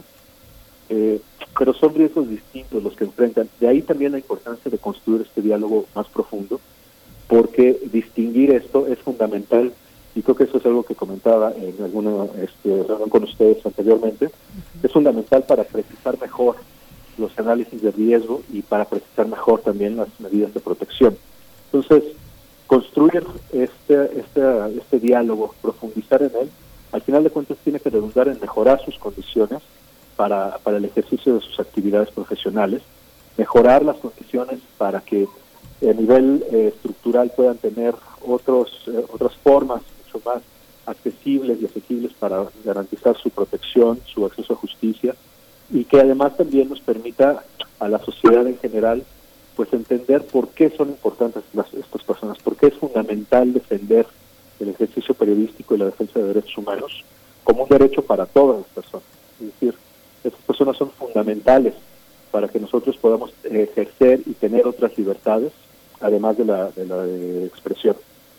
Por supuesto. A esta conversación se une en este momento la maestra Lucía Lagunes Huerta. Le doy la bienvenida. Ella es periodista y directora de la organización CIMAC, Comunicación e Información de la Mujer, una asociación civil que, bueno, tiene más de 30 años, poco más de 30 años de existencia y que ha realizado un recorrido en estos 30 años, pues muy importante eh, para visibilizar precisamente la función de las compañeras periodistas eh, en este ejercicio de prensa que se da cotidianamente en nuestro país y, le doy la bienvenida, maestra Lucía Lagunes. Muchas gracias por estar aquí. Estamos conversando sobre mm, precisamente las condiciones en las que se desarrolla el periodismo en México y yo le pregunto particularmente eh, cómo destacar estas condiciones para el caso de las colegas periodistas, de las mujeres, que se atraviesa en ese sesgo de género cuando se habla de periodismo, maestra. Hola, Berenice, muchas gracias por, por el espacio, muchas gracias a la audiencia también por escucharnos. Pues eh, mira, yo creo que es importante señalar que todavía las mujeres en el periodismo vivimos una condición de profunda discriminación, desigualdad y violencia. Eh, recientemente eh, la relatora de violencia contra las mujeres, la, la relatora de Naciones Unidas, dio a conocer un informe sobre violencia contra mujeres periodistas que constata nuevamente la, lo estructural de la, de la violencia en todo el mundo hacia la labor eh, que hacemos las mujeres en los medios de comunicación. Eh, y el informe, el informe de Cáceres también rescata esta parte de la desigualdad con la cual estamos eh, viviendo las mujeres periodistas en este país. Y, y, quisiera tomar dos datos que me parecen importantes. Uno tiene que ver con el acoso sexual que están viviendo muchas mujeres eh, dentro de los medios, pero también al hacer su tarea periodística. Y aquí quiero rescatar la información que eh, la otra organización que se llama Periodistas Unidas Mexicanas realizó unas encuestas con periodistas en medios de comunicación y encontró varios casos, varias cosas en relación al acoso y el hostigamiento sexual. Pero me quiero referir a dos a los cuales también hace referencia el informe de de Uno tiene que ver dentro de el, el, espacio físico, dentro de la estructura interna de los medios de comunicación. 49% de las entrevistadas señalaron que fueron agredidas o acosadas por su jefe inmediato, es decir, el jefe de información, estamos hablando de eso, y 43% de las reporteras encuestadas dijeron que fueron agredidas por sus fuentes informativas en materia de eh, eh, acoso también. Y eso nos habla del reto todavía que tenemos las mujeres para ejercer nuestra profesión de periodistas en condiciones de igualdad que nuestros colegas. Y eso sigue repercutiendo en eh, la información que se va dando también dentro de los medios de comunicación. Se señalaba, eh, también el informe de Cáceres señalaba, que eh, las mujeres en los puestos directivos no rebasan el 29%, el 30% por, por redondear la cifra. Y eso afecta, por supuesto, impacta en la mirada que se hace del mundo desde el periodismo y en la mirada que se entrega a las audiencias a través de cualquiera de las plataformas utilizadas del mundo eh, cotidiano. Y ahí la información que tiene que ver con el acontecer y la vida del 52% de la población que somos las mujeres también es eh, discriminada y solo el 24% de toda la información que se eh, da en el mundo tiene que ver o, tiene una, una voz femenina en la información. Sí, justamente esta, se, se convirtió en viral, Lucía buenos días, Miguel Ángel Quemain. Hace unos días se, se, viralizó una humillación que justamente Israel Beltrán Montes del programa Cuestión de Minutos de la estación ranchera 89.7 en Chihuahua criticó a su compañera y lo reprodujeron. Lo que yo alcancé a contar, así que tampoco soy tan obsesivo, parece, ¿no? Que por lo menos 30 medios consignaron el asunto. Nadie dijo el nombre de Brenda Chacón, que fue la conductora, la locutora que fue, que se levantó frente a la humillación misógina y el ataque excesivo de este dueño de la radiodifusora. Hasta tres días o cuatro días después se averiguaron que se llamaba Brenda Chacón. Dijeron, este, una mujer periodista, una mujer, la locutora, la lectora de noticias.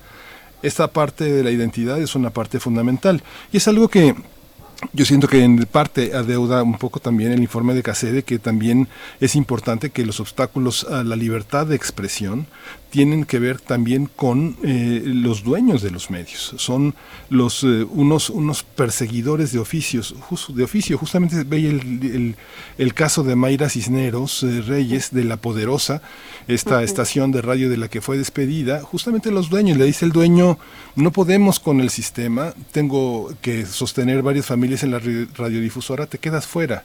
Entonces, esta parte en la que parece complejo, pero una mujer que se queda sin su hija, sin su, sin su madre, que, tiene que dejar el país, es algo que todavía está en deuda esa radiografía de los dueños de la mezquindad, de la falta de, protección que tienen los dueños de los medios eh, para sus periodistas. Yo recuerdo a Julio Scherer y lo escuché decirlo, este, él decía que no había un periodista sin apoyo de su director, sin apoyo del dueño del medio. Y justamente cuando surgió el proceso ese era el intento, dotarlos de protección para su vida futura, para sus hijos, para su familia. Los dueños son los principales eh, cómplices de este obstáculo. ¿Cómo lo ven? ¿Cómo lo ven Lucía? ¿Cómo lo ven eh, Armando Rodríguez? Pues mira, me gustaría, eh, precisamente porque ha señalado dos ejemplos que desde CIMA conocemos muy de cerca, el de Brenda y el de Mayra. efectivamente, la ausencia de un compromiso de los dueños de los medios de comunicación con sus periodistas es uno de los puntos débiles para eh, las amenazas, para las agresiones. Si las periodistas cuando viven acoso sexual de sus fuentes saben que no van a ser respaldadas por los medios, así que no lo dicen. Y eso lo sabe el agresor. Por lo tanto, es, puede escalar la violencia porque sabe que hay impunidad porque si la reportera va y lo cuenta al medio es probable que a ella la, la, la, la castiguen, la sancionen. Y lo que vimos en términos de lo que tú acabas de narrar, Miguel Ángel, de Brenda Chacón en Chihuahua, me parece de lo más eh, terrible, pero ilustrativo de lo que viven las mujeres, las mujeres jóvenes además, en los medios de comunicación con hombres eh, con estos perfiles como el dueño de esa de esa estación. Estos hombres que han crecido al amparo de la impunidad y del poder misógino y que lo ejecutan sin ningún sin ningún reparo. Y ahí había otro compañero que no sabía qué hacer porque efectivamente estos son los pactos patriarcales de los que hablamos.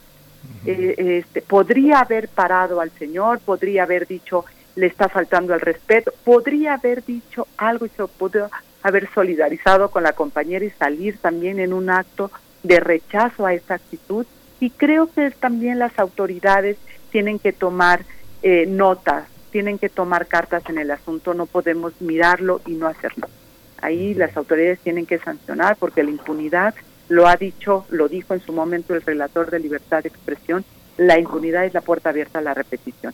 Y el otro tema que quisiera rápidamente señalar es, efectivamente, la responsabilidad del cuidado de la protección está cayendo en periodistas, en, las personas concretas. Ellas son las que tienen que desarrollar sus planes de protección, tienen que generar sus, eh, sus estrategias para las coberturas porque los medios, las empresas, no se están haciendo cargo de esta responsabilidad que tienen de dotar a las y los trabajadores de los medios de comunicación con todo lo necesario. Y un tema fundamental tiene que ver, sobre todo en las entidades federativas, que muchas de estas compañeras, como en el caso de Mayra, no solamente conducían un programa, sino además hacían más de una tarea dentro del medio de comunicación y de la noche a la mañana son despedidas porque hay un el presidente municipal que no le gusta algo y entonces puede dar la orden y la docilidad del medio es impresionante. Pero como el caso de Mayra, hay otros muchos medios, incluso eh, medios nacionales cuyas corresponsales en las entidades federativas son despedidas porque el gobernador en su momento, ahora habría que analizar mucho más, eh, amenazaba al medio de quitarle el convenio publicitario si no corría a la reportera. Y muchos de los medios que aquí en el centro pueden parecer progresistas, democráticos, en las orillas, es decir, donde están las entidades federativas, son absolutamente dóciles ante estas amenazas de los gobernantes. sí, me parece, sí. Me parece importante eh, agregar a lo que muy bien señalaba Lucía, que eh, hay, hay diferentes efectos que, que, que, se desarrollan sobre las personas, sobre las mujeres, una vez que, que tienen que enfrentar este tipo de situaciones. A nivel individual, eh, el impacto psicológico es muy fuerte. Eh, muchas veces es muy difícil saber reaccionar ante este tipo de situaciones. El caso de Brenda Chacón realmente es muy interesante la manera en la cual ella reacciona de una manera evidentemente muy digna, pero sobre todo puede reaccionar y, hacerlo en el momento ante una, una situación de agresión de, ese, de esa naturaleza por parte no solamente de un dueño de medio de comunicación, sino alguien que pertenece a una estructura de poder político eh, local y, enfatizar esto, lo local. Eh, el impacto psicológico en ese sentido es muy grande y me parece que es importante eh, también tomar en cuenta que el acompañamiento en estas medidas psicológicas es fundamental ante mujeres que viven este tipo de situaciones de agresiones de carácter sexual eh, que, y que también tiene eh, tiene también una connotación de agresión eh, y de violencia laboral importante en donde las dos lo que confluye es justamente lo que decía Lucía, la impunidad. Y además me parece importante que los medios de comunicación tendrían que tener una mayor corresponsabilidad, pero ¿por qué no la tienen? Es decir, ¿qué está pasando ahí que, que impide que los medios de comunicación asuman un papel como el que deberían de tener. Eh, de acuerdo al análisis que realizamos en CAFEDE, particularmente en, este, en esta dimensión de análisis sobre la pluralidad de medios, una de las variables que, tomamos en cuenta es justamente la propiedad de medios. Y a nivel estatal y municipal es eh, verdaderamente un, drama el, el observar que muchas de las concesiones que se dan a medios impresos o radiofónicos locales, la televisión es muy distinto, eh, pero en estos dos primeros, eh, muchas de estas concesiones están perfectamente relacionadas con una serie de, colusiones políticas y económicas fundamentales. Abrir un medio de comunicación, particularmente los impresos, son los que son más susceptibles de esto. Abrir un medio impreso eh, a nivel estatal, municipal o regional en que ocupe eh, tenga cobertura en, algunos municipios, por ejemplo de Oaxaca o de Veracruz, eh, predispone la posibilidad de tener acceso a recursos vía publicidad oficial y a recursos vía publicidad comercial. Entonces, un medio de comunicación que tiene este tipo de conexiones para lograr estas concesiones y además tener este acceso a recursos, lo primero que tiene en mente es tener líneas editoriales evidentemente cooptadas, evidentemente condicionadas por los poderes políticos y, económicos locales. En algunos lugares también los, poderes criminales influyen en esto, y no pocos, ¿eh? muchos en el país. Entonces, lo que vemos son medios de comunicación que están condicionados de esta manera y que además lo hacen en entornos sociales y culturales sumamente conservadores, que impiden evidentemente el desarrollo de medios de comunicación, ya no digamos alternativos o progresistas, simplemente objetivos, eh, y el, punto aquí es que eh, en este en este contexto, en este ámbito que estoy señalando, eh, las mujeres son las más vulnerables. Son las más vulnerables a medios de comunicación condicionados de esta manera, son las más vulnerables a contextos conservadores de este tipo. Y son más vulnerables al ejercicio de poder en donde evidentemente la estructura patriarcal es la que determina cómo es que se ejerce ese poder y qué papel, qué rol, qué función juegan las mujeres en ese en ese ámbito. Entonces, eh, es, es muy importante también analizar eh, las vulnerabilidades que, enfrentan las mujeres periodistas también en estos temas, porque eh, pues evidentemente son las que tienen mayores problemáticas para enfrentar y para resolver estas problemáticas. Por supuesto. Bueno, estamos conversando con Armando Rodríguez y con Lucía Lagunes acerca de este informe de libertad de expresión publicado ayer por CACEDE, la libertad de expresión en nuestro país, que toca no solamente a los colegas y las colegas periodistas, sino también a las personas defensoras de derechos humanos. Y yo quisiera trasladar ya hacia el último momento de nuestra conversación, que se, que se empieza a acercar, trasladarnos hacia el momento que estamos viviendo ahorita, el momento de pandemia, un momento de imposibilidad de salir, de hacer un trabajo de reporteo, por ejemplo, o un trabajo de vigilancia por parte de las personas defensoras de derechos humanos. ¿Qué retos nos pone la pandemia eh, en estos momentos para el ejercicio de la libertad de expresión, el ejercicio periodístico y la protección de eh, los derechos humanos? Empezamos contigo, Lucía Lagunes. Muchas gracias, Brenda. Pues mira, eh, algo que reporta el informe de CACEDE tiene que ver con la obstaculización perdón, de información, el bloqueo informativo que se está dando para poder acceder a los datos, a las cifras, a las realidades en cuanto a la pandemia. Y esto es algo que también nosotras desde CIMAC hemos corroborado con las compañeras periodistas en, eh, en medio de esta pandemia. Es decir, eh, me parece que todavía el tema de transparencia de la información es un reto que en esta pandemia se agudizó insisto, que se ha ido ocultando, eh, que se impide eh, que las periodistas, incluso en algunas entidades federativas donde se creó la modalidad de hacer las conferencias virtuales y donde se les solicitó a las y los periodistas que enviaran sus preguntas eh, vía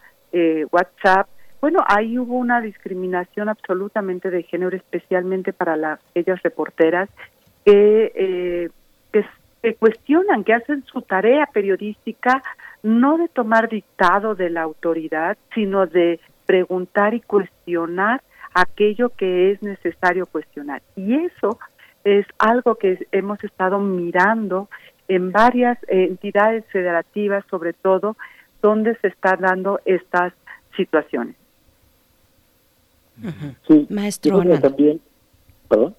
Sí, adelante, adelante, escuchamos. Sí, no, decía, eh, que hay que tomar en cuenta este, que el COVID-19, es decir, todo este fenómeno del confinamiento y, de la enfermedad ha generado, ha exacerbado algunos fenómenos que ya se, se, conocían y que evidentemente ponen en mayor riesgo a periodistas eh, y que visibiliza específicamente las condiciones de precariedad laboral que, que ya desde antaño tenían y que ahora, repito, se exacerban. Eh, por ejemplo, en términos de acceso a la información, eh, ya el año pasado en las encuestas que había realizado PCD nos, daban, eh, nos dábamos cuenta que eh, había ya una, mayores límites al, acceso a la información y que esto tenía varias explicaciones. Una de ellas tenía que ver con la forma en la cual se ejerce la comunicación desde Presidencia de la República, la forma en la cual se centraliza y al mismo tiempo que se, eh, que se desacredita y estigmatiza a medios de comunicación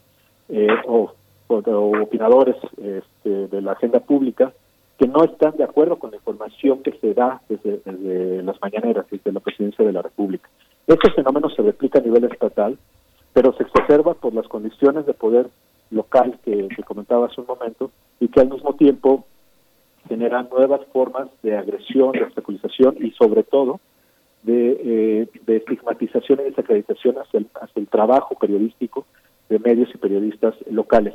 Esto tiene diferentes efectos porque la sociedad en general eh, de por sí no tiene muy claro cuál es la importancia de la función periodística.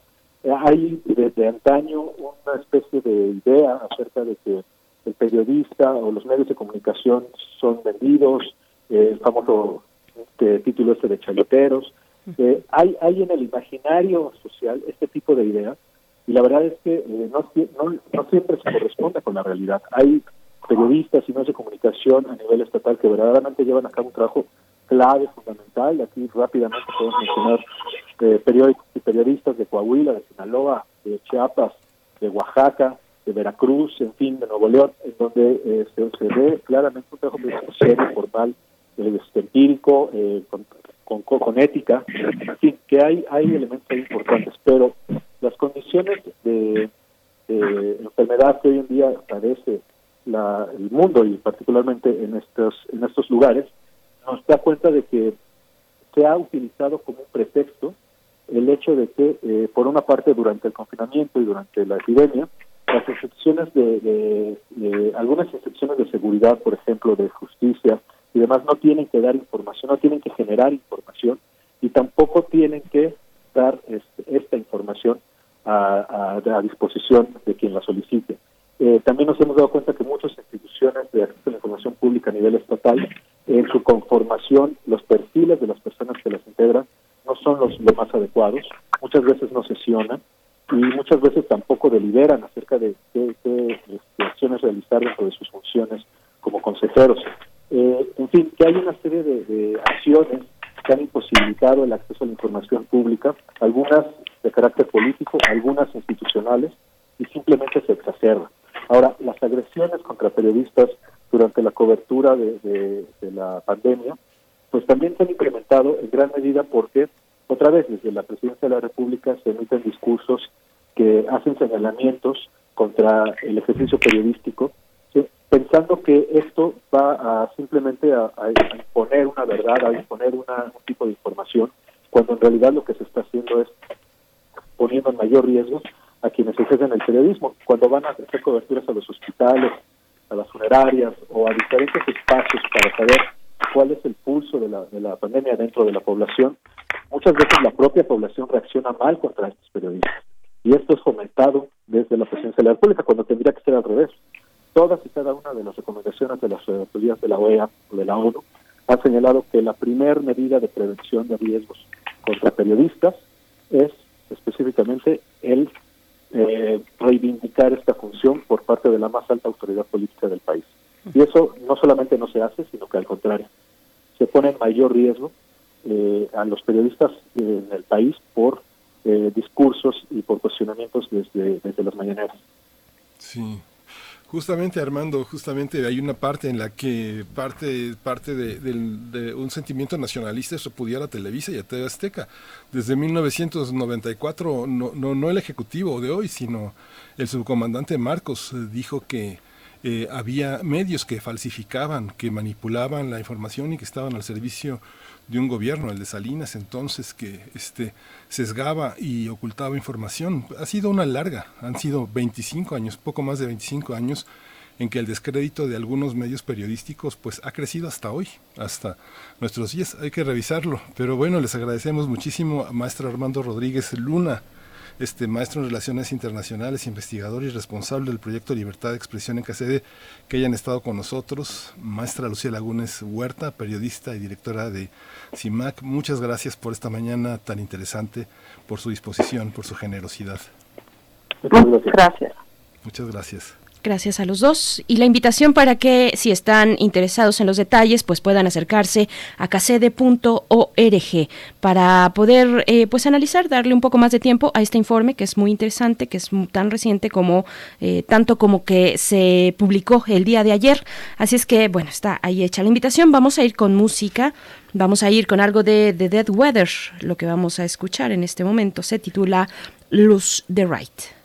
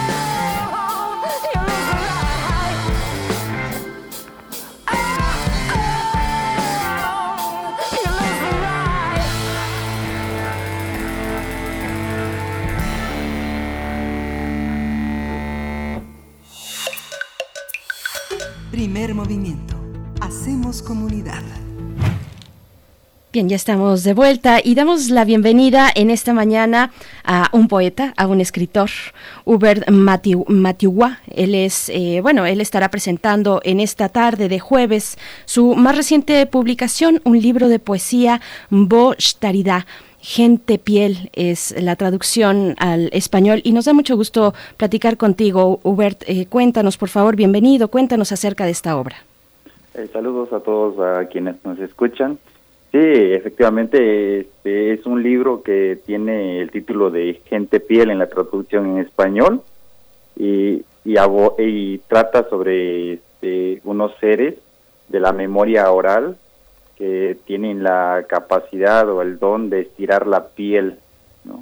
Y, y, y esta enseñanza de la piel, ya que para el pueblo Mepa la piel es eh, digamos, la matriz de todas las palabras, ¿no? Para nosotros la piel tiene que ver con el verbo vivir, el verbo estar, y este libro eh, narra la historia de estos personajes a partir de un poema largo, eh, donde los presenta como seres que crearon al mundo y que nos dejaron su piel justo para interpretar, sentir este nuestro mundo, ¿no? El tema de la piel es, es, un tema que no es usual en la, en la literatura en la literatura contemporánea. Es un tema que tiene siempre como eh, atavismos, vicisitudes que hizo muy visibles el tema del tatuaje. Pero en esta construcción poética ¿Cómo se emparenta con tu propia tradición literaria, Hubert? ¿Cómo, cómo, la, ¿Cómo se incorpora a una visión donde la poesía indígena en lenguas originarias se edita, se distribuye, se discute, se presenta de manera simultánea en su musicalidad eh, de, la lengua? Bueno, justo como dices, justo este, en la época prehispánica, a los pueblos mepa se les asoció con los rituales de la piel ¿no?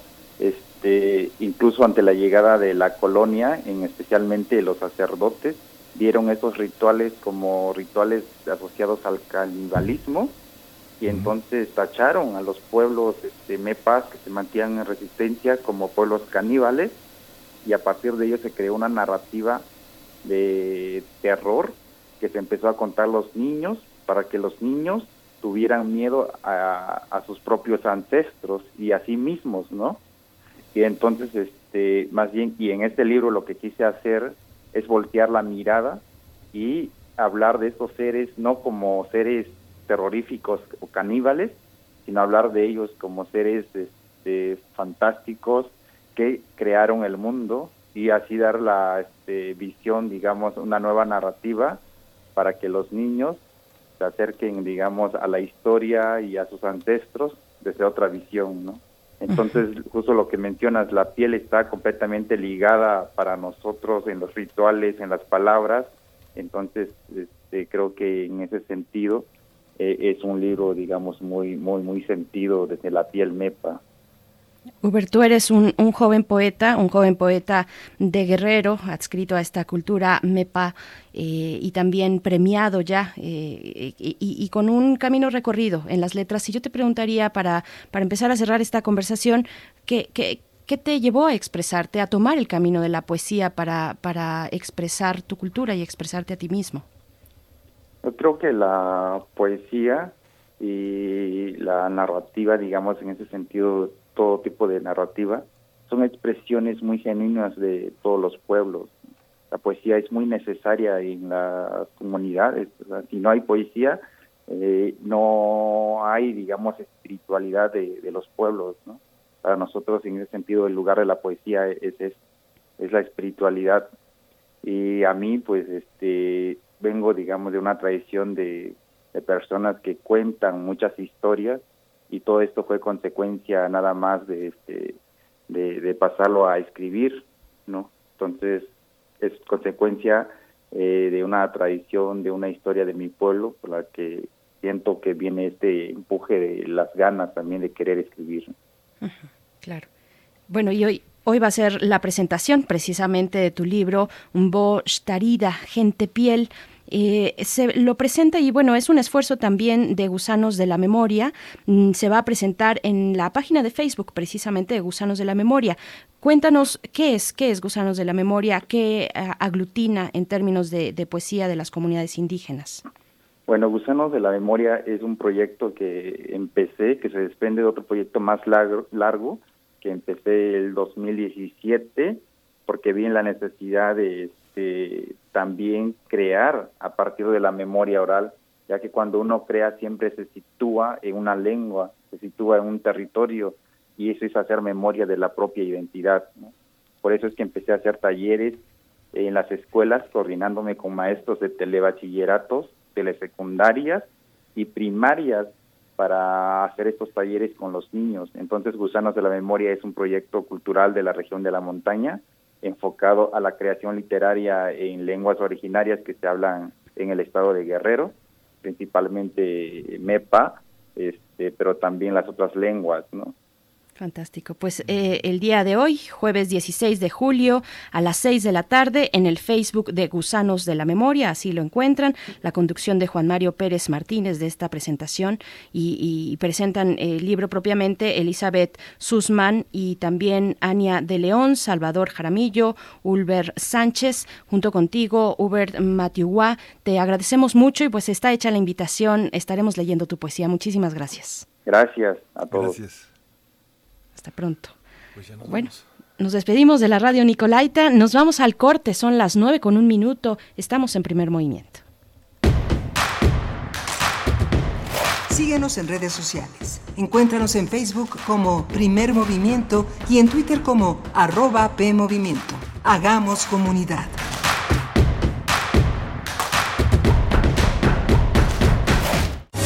El jazz, música de subversión creada por manos y corazones afroamericanos que alteraron las reglas. Música de libertad, de movimientos, energía que emana del interior y encuentra su propio lenguaje. Género de estilos múltiples. ¿Cuál de ellos exalta tus sentidos? En compañía de Roberto Aimes, escucha y vive la escena del jazz nacional y del resto del mundo. Escucha Panorama del Jazz. De lunes a viernes a las 19 horas por el 96.1 de FM. Solo déjate llevar. Radio UNAM. Experiencia sonora. Habla Alejandro Moreno, presidente nacional del PRI. Al PRI nunca le quedó grande ninguna contingencia Nuestros gobiernos le hicieron frente a huracanes, terremotos e inundaciones y siempre sacamos al país adelante. Pero gobernar no es cuestión de palabras. En el PRI defenderemos los apoyos que cuidan a la población, firmes contra el coronavirus y en defensa de la economía familiar. Porque fuimos, somos y seremos el Partido de México. ¡Qué flojera! ¿Ahora, qué, hacemos? Hagan ejercicio. Es un gran aliado cuando te quedas en casa. Invita a los que viven en casa a realizar rutinas divertidas. El ejercicio baja tu nivel de estrés y ansiedad. Estarás alegre y con más energía. Tu condición física mejorará. Mantendrás un peso saludable y fortalecerás tu sistema de defensa inmunológica. Con eso estaremos mejor ante cualquier enfermedad. Y como ya sabes, quédate en casa. Gobierno de México. La vida está llena de sucesos incomprensibles, maravillosos y misteriosos. Cuando nosotros no le encontramos respuesta, entonces se vuelve un caso para... La araña. Acércate al conocimiento científico y técnico de la mano de especialistas en la serie de divulgación La araña patona con Juan Manuel Valero. Todos los sábados a las 13 horas por el 96.1 de FM. Todo tiene una explicación si la sabemos buscar. Radio UNAM, Experiencia Sonora.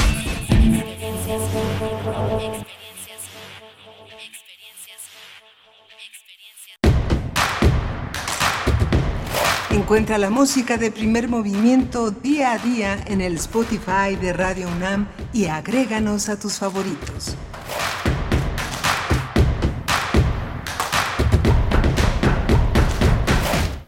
Ya estamos de vuelta, esto es Primer Movimiento, estamos en Radio UNAM, transmitimos a través de las frecuencias del 96.1 de FM, el 860 de AM, también nos acompaña la audiencia por allá en la amplitud modulada, el alma mater del cuadrante, en este jueves 16 de julio, son las 9 con 4 minutos, la hora del centro, cuando iniciamos nuestra tercera hora de transmisión en Primer Movimiento que continúa a pesar de la pandemia, a pesar de las vacaciones incluso, y le doy la bienvenida a mi compañero Miguel Ángel Quemain, que está del otro lado del micrófono en esta mañana. ¿Cómo te encuentras? Hola, Berenice, muchas gracias. Buenos días a todos nuestros radioescuchas. Buenos días a todos los que nos siguen desde las 7 de la mañana y a los que se incorporan ahora a la a esta última hora de primer movimiento, la tercera, la tercera hora que tiene una, una promesa de información muy interesante. Vamos a tener en unos momentos a Alberto Betancourt en Los Mundos Posibles, en una eh, reflexión profunda sobre una geografía que no es tan fácil de, digerir, de, no es tan legible, es eh, una, una, geografía entre la India y China que para ellos mismos es compleja, en la que las fronteras todo el tiempo se diluyen entre las lenguas y los hábitos.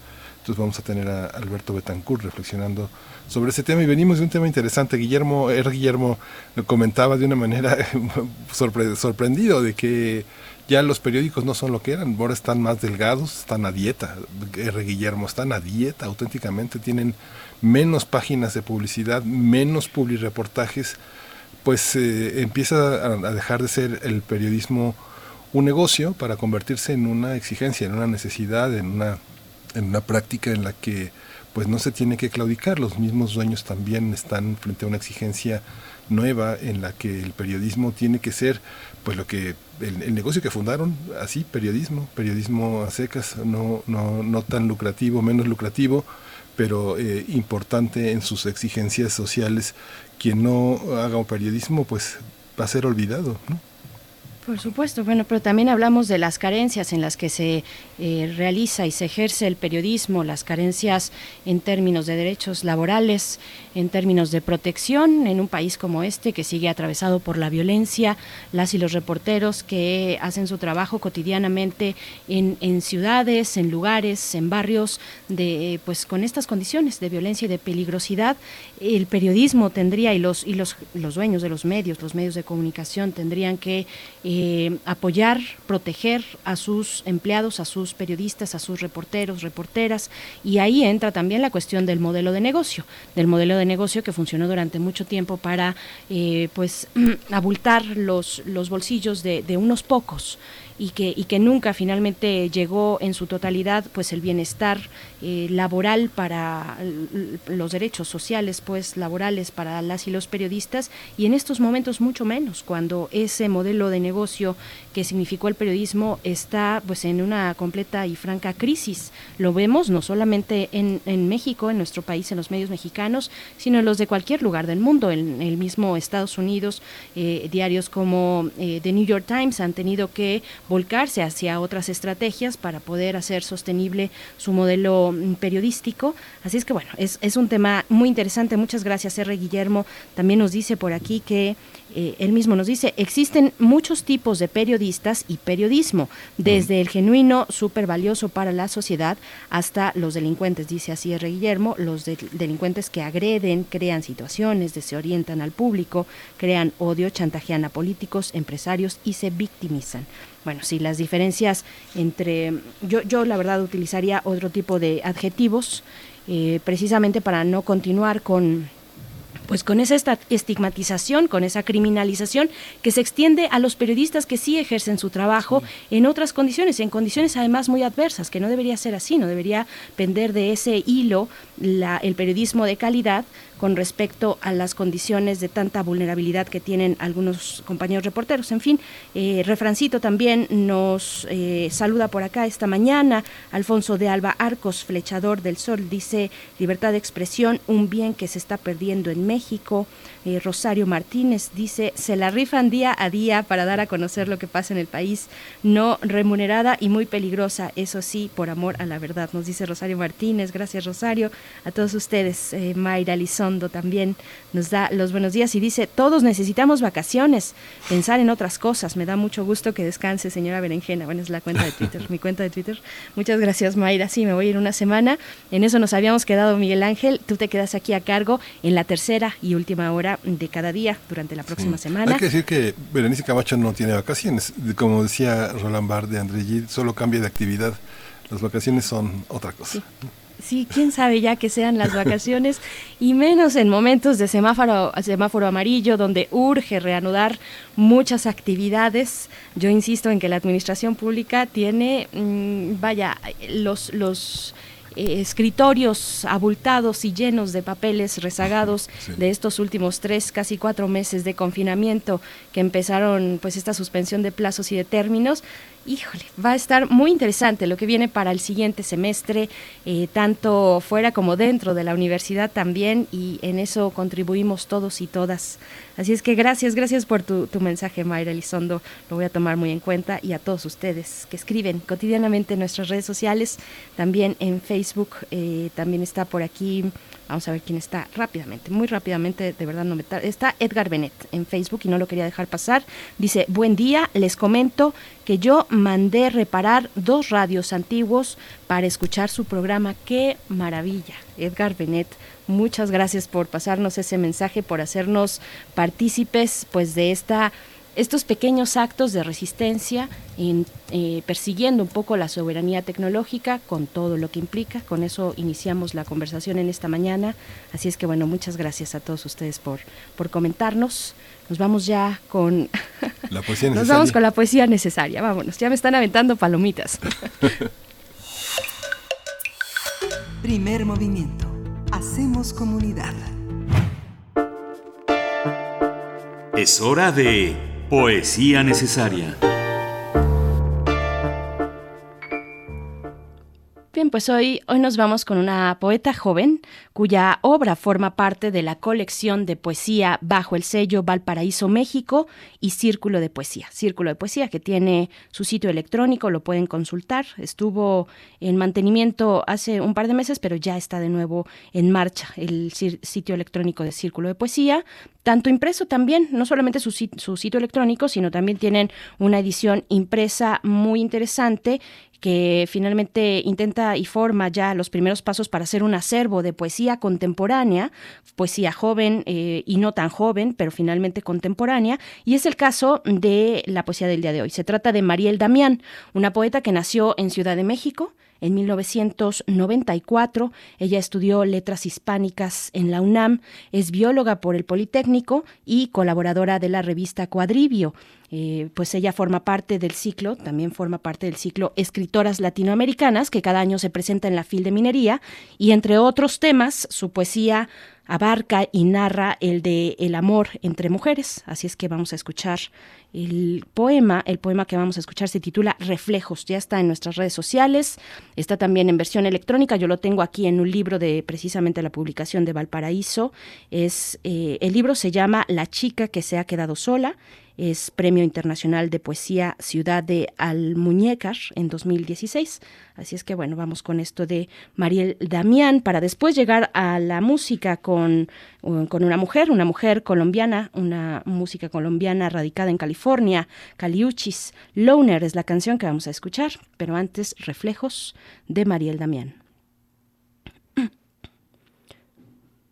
De las mil maneras que hay para hacer el amor sin tocarse, está el mirar de cerca tus ojos y descubrir la inocencia vestida de niña, hurgando en los escombros de tu conciencia, buscando a tientas y en un rincón de tu pecho las piezas del ego de tu infancia.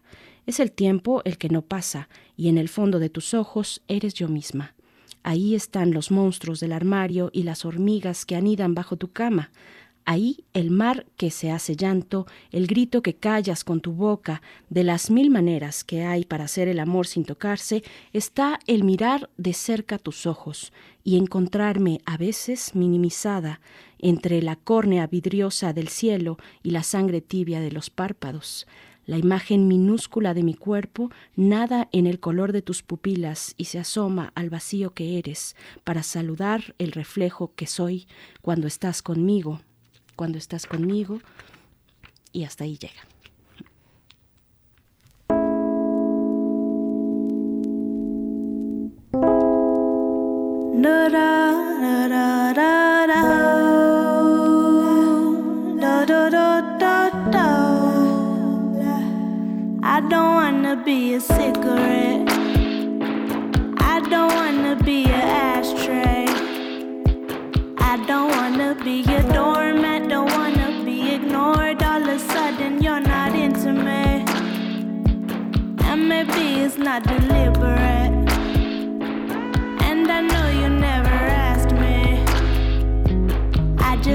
Put it out there. I don't put myself out there.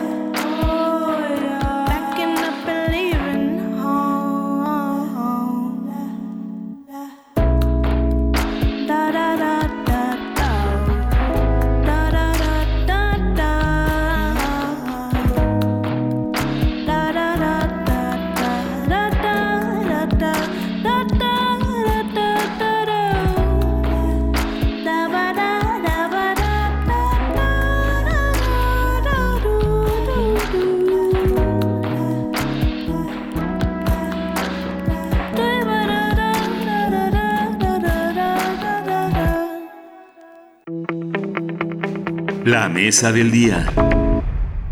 Aquí estamos para darle la bienvenida al doctor Alberto Betancourt, hoy en la mesa del día de jueves, que son jueves de mundos posibles. Y qué gusto saludarte una vez más, querido Alberto Betancourt, profesor de la Facultad de Filosofía y Letras, historiador y colaborador en este espacio. Bienvenido. Te saludamos Miguel Ángel Quemain y Berenice Camacho. ¿Cómo estás? Querida Berenice, buenos días, querido Miguel Ángel, queridos amigos del auditorio, qué gusto volver a estar con ustedes. Al contrario, Miguel Ángel tiene algunos problemas técnicos con su aparatito que le conecta a la radio, pero nos está escuchando al mismo tiempo que haciendo malabares para poder estar presentes, presente en esta conversación contigo, que eh, para el tema de esta mañana nos propones el limen India-China y la reconfiguración del mundo en el siglo XXI. Cuéntanos, por favor, te escuchamos. Sí, muchas gracias, Berenice. Pues quisiera hablar de dos eh, civilizaciones prodigiosas, cada una de ellas eh, centro de origen de la agricultura y consecuentemente pues sociedades milenarias que desde hace muchos años irradian al mundo su sabiduría, su estética y su modo de vida. Me refiero desde luego a India y China, dos países que eh, cuyo futuro, digamos, o cuyas relaciones serán fundamentales para decidir de una manera u otra el futuro del mundo, un mundo que por cierto parece desplazar el epicentro de su sistema económico mundial del Mediterráneo hacia el Océano Pacífico. Y ahí la relación entre India y China se vuelve muy importante porque permitirá, auspiciará o en su caso entorpecerá eh, esta traslación del epicentro del sistema económico mundial. Lamentablemente, el pasado 15 de junio, en una zona intrincada del mundo, preciosa, majestuosa, la zona relacionada con el Himalaya, un territorio que sin lugar a dudas podríamos llamar sublime en el sentido en el que Emmanuel Kant utiliza la palabra como algo que nos desborda y que se vuelve inefable porque no tenemos palabras para describir en esa zona y particularmente en la región de Cachemira. El pasado 15 de junio, en la zona afortunadamente desmilitarizada de Ladakh, en la frontera entre India y China, los soldados de ambos países se liaron a golpes en un combate a muerte en el ombligo del Himalaya, en el techo del mundo. En ese limen difuso, las tropas indias y chinas se trenzaron en un combate cuerpo a cuerpo hasta la muerte de al menos 20 soldados indios y según la versión del ejército indio probablemente de otros 40 soldados chinos, aunque las Fuerzas Armadas chinas han negado esto. Un momento terrible. Afortunadamente no había armas de fuego, pero eso no impidió la barbarie y una escena que realmente estruja el corazón. Eh, bueno, pues resulta que esta zona en la que no está clara la frontera es una región en la que afortunadamente ambos países habían acordado no tener armamento y eso impidió, aunque, aunque no este acto bestial y tremendo, que las cosas escalaran aún más, al menos de manera inmediata. Después de lo ocurrido, el gobierno chino envió soldados expertos en artes marciales a las cumbres del Himalaya, a la zona de este conflicto con India.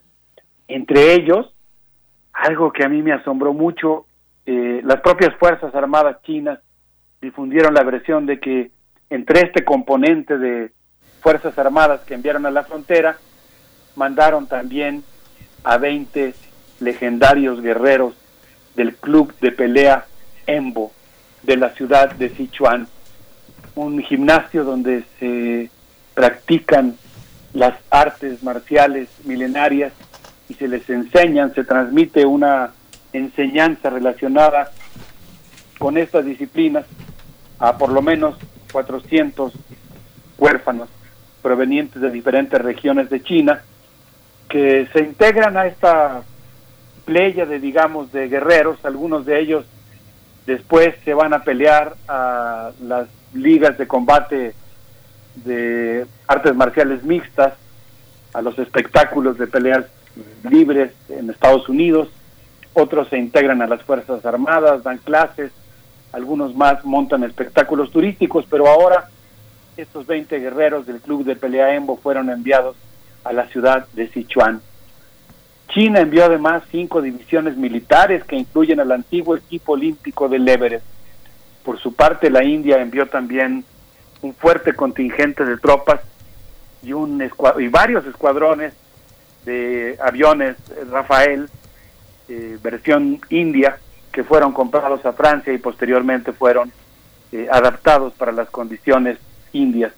De tal manera que a partir del 15 de junio se tensaron mucho las cosas entre ambas fronteras y yo me quedé esperanzado, Berenice, en que eh, el desenlace de esa tensión entre ambas superpotencias pudiera conducir a ambas naciones a rememorar lo que pasó el día 7 de mayo de 2008, cuando el equipo olímpico formado por 31 alpinistas, 22 tibetanos, 9 Han y eh, un eh, sí eh, entraron a la cumbre del Everest, la montaña más alta del mundo, y la alpinista Han Si Ren Wang Mu joven de 19 años tomó la antorcha olímpica en el último tramo, eh, después de tres días en que el mal tiempo los había obligado a esperar en un campamento situado más o menos a 6.500 metros de altura, esta joven alpinista acompañada de sus compañeros recorrió el último tramo y encendió la antorcha olímpica para dar paso a los Juegos que en la actualidad simbolizan la búsqueda de la paz. Eh, el último tramo finalmente fue recorrido por esta joven alpinista que logró coronar la cumbre del como Langma, como se conoce en chino, a la cumbre del Everest. Y bueno, pues creo que lo que se está jugando, Berenice, en esta región del mundo tan espectacular es mucho. Y podríamos hablar un poco de lo que son, lo que desde mi punto de vista eh, constituyen cuatro futuros posibles de la relación entre India y China. No sé qué te parece. Por supuesto que sí, querido Alberto Betancourt. Te escuchamos en esta en esta zona limítrofe que, que pareciera un limbo, una, una zona poco, poco poblada, pero que tiene su historia. E, ese lugar tiene su historia en el mismo sentido bélico, fronterizo, eh, del que haces tu mención ahora recientemente con estos enfrentamientos del mes pasado. Así es que te escuchamos, querido Alberto Betancourt. Muchas gracias, Berenice. Vaya que tiene toda la razón, vaya que si tiene historia esta región, ahí están anudados o trenzados tres países por lo menos, Pakistán, India y China. Es la región relacionada, es la región de Cachemira, eh, la zona eh, retratada por Salman Rushdie en Los Hijos de la Medianoche. Y pues ahora eh, el escenario de esta de este conflicto, de, este, de esta escaramuza fronteriza en la que se están jugando, según mi punto de vista, cuatro posibles futuros de la relación entre India y China, pero también podríamos decir del futuro del mundo. Yo pienso que un primer escenario de la resolución de las relaciones y los conflictos entre India y China tiene que ver con la cooperación, con la posibilidad de que los cruces de capitales, de fuerza de trabajo, de tecnología, de empresas que actualmente existen entre los dos países se intensifiquen. Y eso significaría, imaginémoslo simplemente, pues el nacimiento de una superpotencia indochina que sería verdaderamente imparable y que definitivamente eh, generaría un nuevo epicentro de la economía mundial. Desafortunadamente no es el escenario más probable, pero no se descarta porque hay muchos ramos económicos en los que ambas potencias están cooperando. Un segundo escenario sería el de la complementariedad comercial digamos, una complementariedad que puede ir desde, como ha ocurrido, por ejemplo, actualmente en Afganistán, eh, donde, por ejemplo, China está invirtiendo en minería e India está invirtiendo en textiles. Digamos que ahí habría muchos matices, desde una especie de cooperación, casi un acuerdo en el que cada uno de los dos de las dos superpotencias se ubican en sectores diferentes. Podría haber una cierta competencia comercial en ciertos sectores, pero digamos que básicamente estamos hablando de algo que oscilaría como un segundo futuro posible en las relaciones entre ambos posibles, entre la complementariedad y la competencia comercial, pero en el marco de relaciones pacíficas. Un tercer escenario, un tercer futuro posible, lamentable, sería el de una guerra en un tercer país. Un conflicto militar entre India y China, pero que se librara en otro país eh, que sería terrible, por ejemplo, en el caso de Pakistán. Y finalmente un cuarto escenario, el que yo espero que, que, se lo, que logren conjurar ambas naciones y las potencias que están involucradas, pues sería el de una guerra abierta entre ambas naciones, que sin lugar a dudas sería catastrófica, favorable para Estados Unidos, que en buena medida pues ha estado intentando de muchas maneras desestabilizar eh, la región. Eh, quisiera citar brevemente el caso de una nota publicada en el periódico The Guardian por Emma Graham Harrison, quien dice que India reporta actualmente 800 mil casos de COVID, 23 mil casos nuevos cada día, 22 mil fallecidos, y pues plantea un escenario realmente impresionante en el que pues a partir del 11 de julio se inició, se inició el confinamiento más grande de la historia 1.300 millones de personas.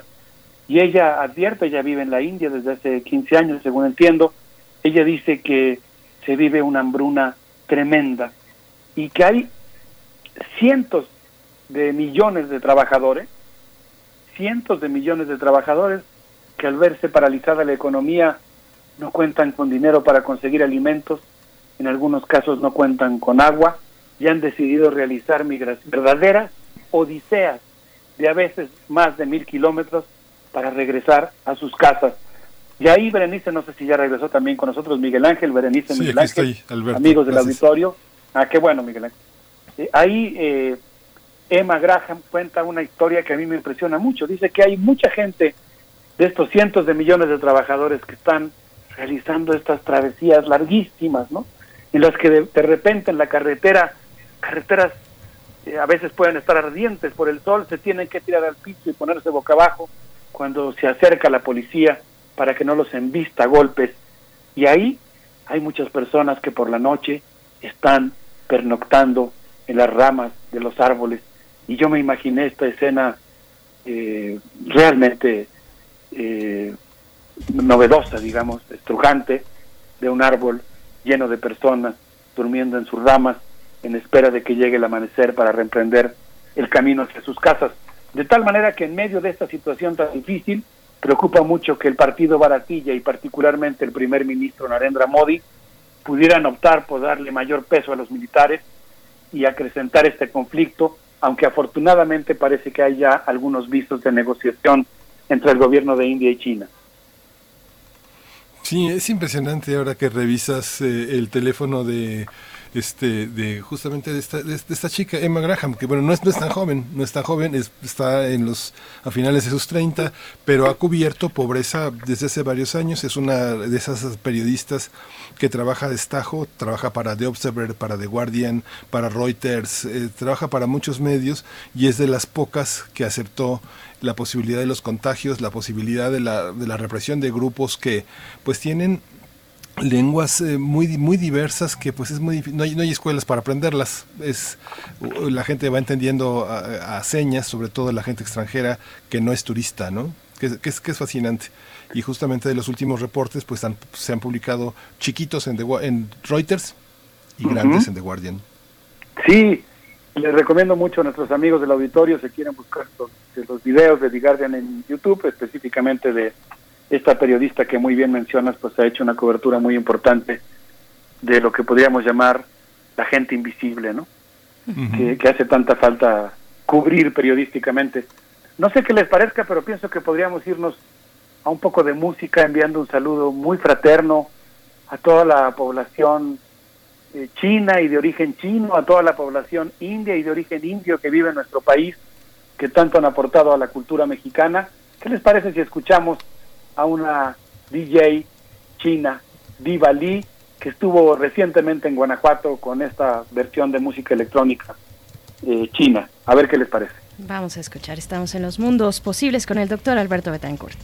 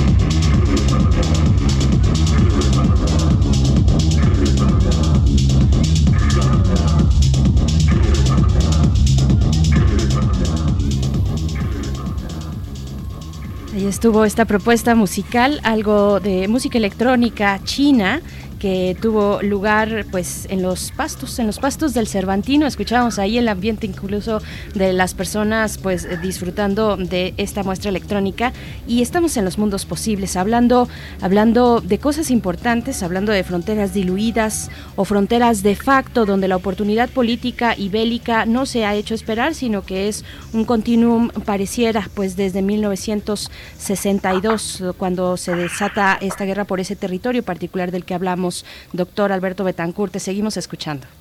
Muchas gracias, Berenice. Eh, sí, eh, citas muy bien, hace casi medio siglo ocurrió ya un conflicto armado entre India y China. Eh, muchos años después, casi 20, 25 años después, ambas potencias decidieron desmilitarizar la zona. Y yo creo que esta fue una medida muy importante. Ahí es donde se ve digamos, la prudencia, ¿no? La, la, eficacia que tiene la prudencia, que permite que pues un conflicto, insisto, a pesar de esta lamentabilísima manifestación que ocurrió eh, del conflicto entre ambas naciones, pues al menos en ese instante no, no escaló aún más. Eh, India está viviendo un momento muy particular. Eh, mencionábamos aquí el caso de el gran confinamiento, el confinamiento más grande del mundo. Eh, retomo la nota de Emma Graham Harrison, ella dice que existen barrios bajos de dos millones de personas, uso barrios bajos en el sentido en el que lo, el concepto lo utiliza Mike Davis, como lugares en los que ocurren cosas políticamente muy importantes, como zonas portadoras y gestoras de valores, y ahí, dice Emma Graham, hay casas de madera que están construidas una al lado del otro en el hacinamiento propio de la pobreza, donde pues prácticamente es imposible guardar una mínima distancia. Mucha gente no podrá ir a trabajar y otros no podrán regresar a sus casas. Como no habrá autobuses o trenes, por eso es que mucha gente tiene que emprender estas largas travesías que yo diría alimentarán la mitología del siglo XXI con todas las aventuras de quienes tienen que recorrer hasta más de mil kilómetros para llegar a sus casas. La policía corre con sus varas para golpear a quienes salen a las calles.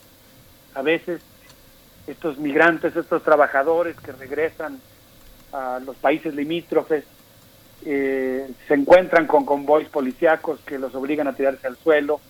La policía rocía químicos contra ellos, se postran en el piso para que no los golpeen Dice Emma Graham que el partido Baratilla ha culpado a los musulmanes de diseminar el virus y también ha promovido el odio, el odio contra los tablighi, formado una pequeña, un pequeño grupo étnico formado por ocho mil personas a las que acusó de formar parte de una especie de conspiración para destruir la India.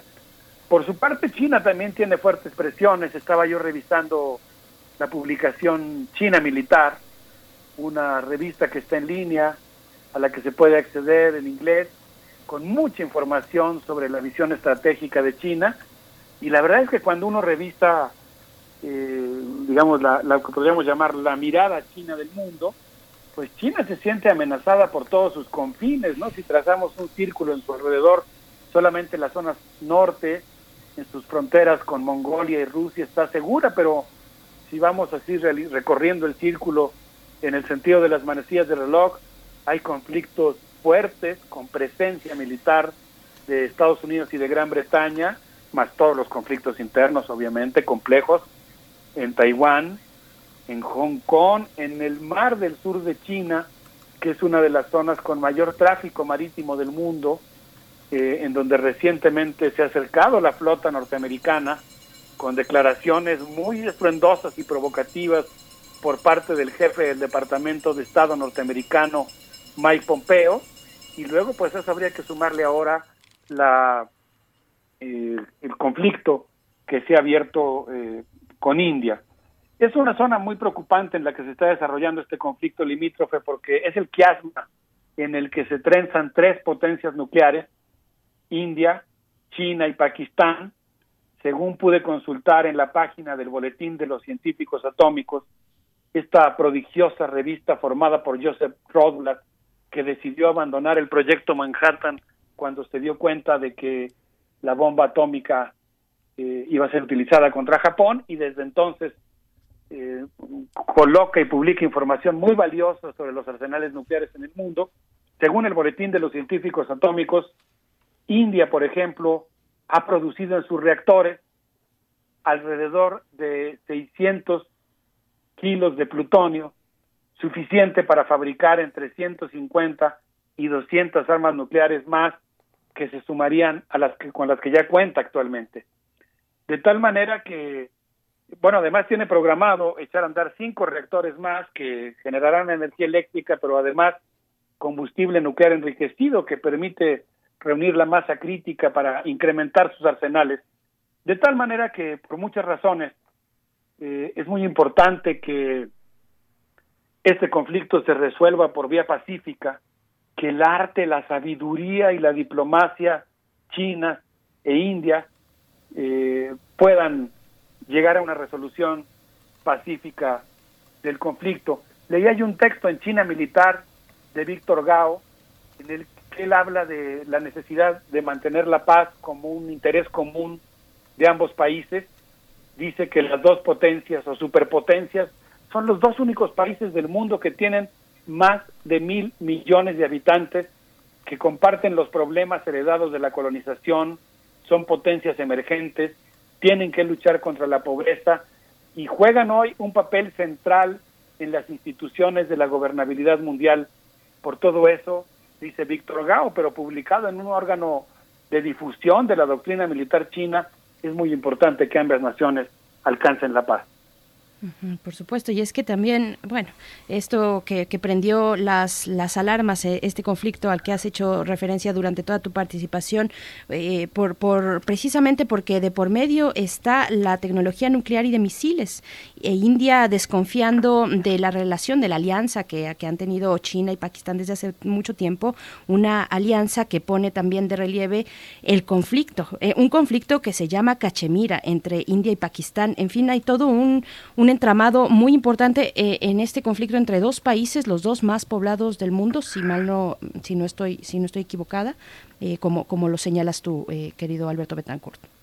Sí, Berenice, yo quisiera rendir aquí un homenaje a reserva de que creo que próximamente podemos dedicarle un programa entero a un amigo y maestro, Alejandro Nadal, recientemente fallecido.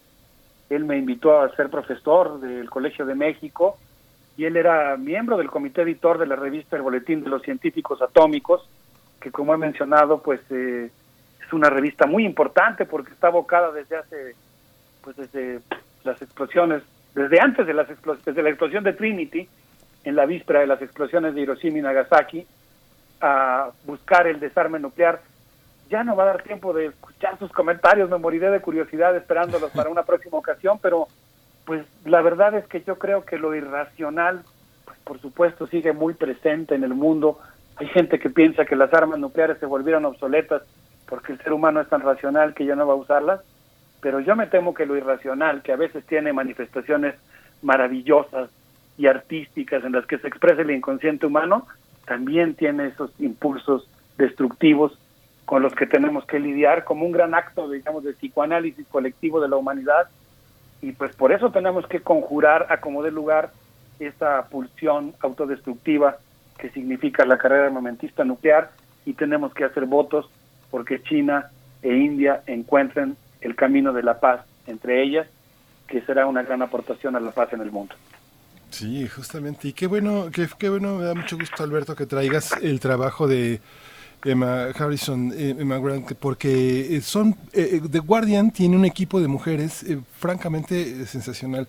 Uno de ellos es Elena Smith, que también ella reporta para Turquía y que justamente hizo un trabajo sobre Grecia frente a la vergüenza de, de Serbia, la masacre que tuvo lugar hace pues hace unos días y justamente yo no quiero despedirnos sin decir que bueno perdimos a Joe Tugman Joan Tugman Ann como la conocían sus amigos. Ella estuvo como corresponsal de Guardian en México durante 20 años, murió aquí de un cáncer hace, hace siete días. Ella trabajó, hizo un libro extraordinario que se llama México, Democracia interrumpida que hace una gran crónica de la transición del, del, del PRI al PAN y que es fantástica crónica. No dejó de hacer crónicas, entre nosotros, entre la UNAM, publicó hace poco una crónica sobre tauromaquia, eh, mini tauromaquia de, Tita Valencia, esta, esta eh, Vindictas, es la edición. Pero bueno, perdimos a una de las grandes cronistas de México, poco conocida porque escribía en inglés, y publicaba en The Guardian sobre México, una de las, de las mejores planas sobre México, pues las escribió Joe Tugman, que pues dejó de, existir víctima de un cáncer que le detectaron el año pasado, pero que no dejó de trabajar hasta, hasta el último, hasta que ya no pudo, ¿no? Ah, cómo se disfruta la conversación con ustedes, particularmente estas así eh, moléculas densas, interesantes sobre el periodismo. Muchas gracias, Miguel Ángel. Berenice, muchísimas gracias por tus comentarios eh, siempre muy oportunos. Yo les propondría que nos despidamos escuchando al grupo de percusionistas Dol de Rajastán con esto que lo que vamos a escuchar no sonó en Guanajuato, pero este grupo sí nos hizo favor de visitarnos también en Guanajuato. A ver qué les parece este prodigio musical de India. Con esto nos despedimos de ti, querido Alberto Betancourt. En, en, ocho días nos encontramos aquí en Los Mundos Posibles, en la mesa de los jueves. Muchísimas gracias. Un abrazo fuerte para ti. Un abrazo para ustedes y para nuestros amigos del auditorio. Vamos con música.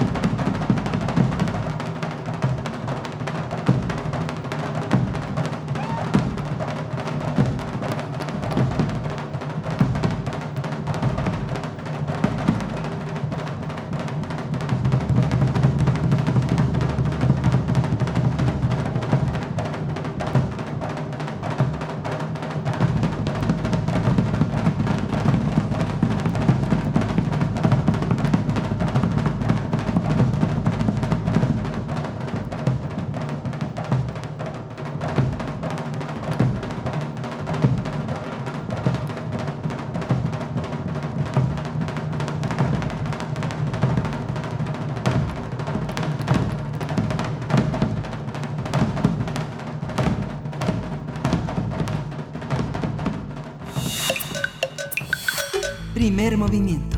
Hacemos comunidad. Bien, pues estamos de vuelta para conversar acerca de derechos humanos. Está en la línea Alicia Vargas Ayala, ella es directora del CIDESIAP, el Centro Interdisciplinario para el Desarrollo Social. También es integrante del Consejo Directivo de la Redim y en esta ocasión vamos a tomar el tema un tema, mm, vaya, que pareciera rezagado en todo lo que tiene que ver con la violencia que ha azotado este país en términos eh, de crimen organizado y es precisamente el de eh, las y los adolescentes que se encuentran pues a, merced y, en desprotección mm, frente a estas organizaciones criminales. Alicia Vargas Ayala, ¿cómo estás? Bienvenida a Primer Movimiento. Buenos días, Berenice. Buenos días, Miguel Ángel. Muchas gracias por tomar este espacio específicamente para atender el tema de las deudas de nuestro Estado frente a derechos humanos de niñas, niñas y adolescentes.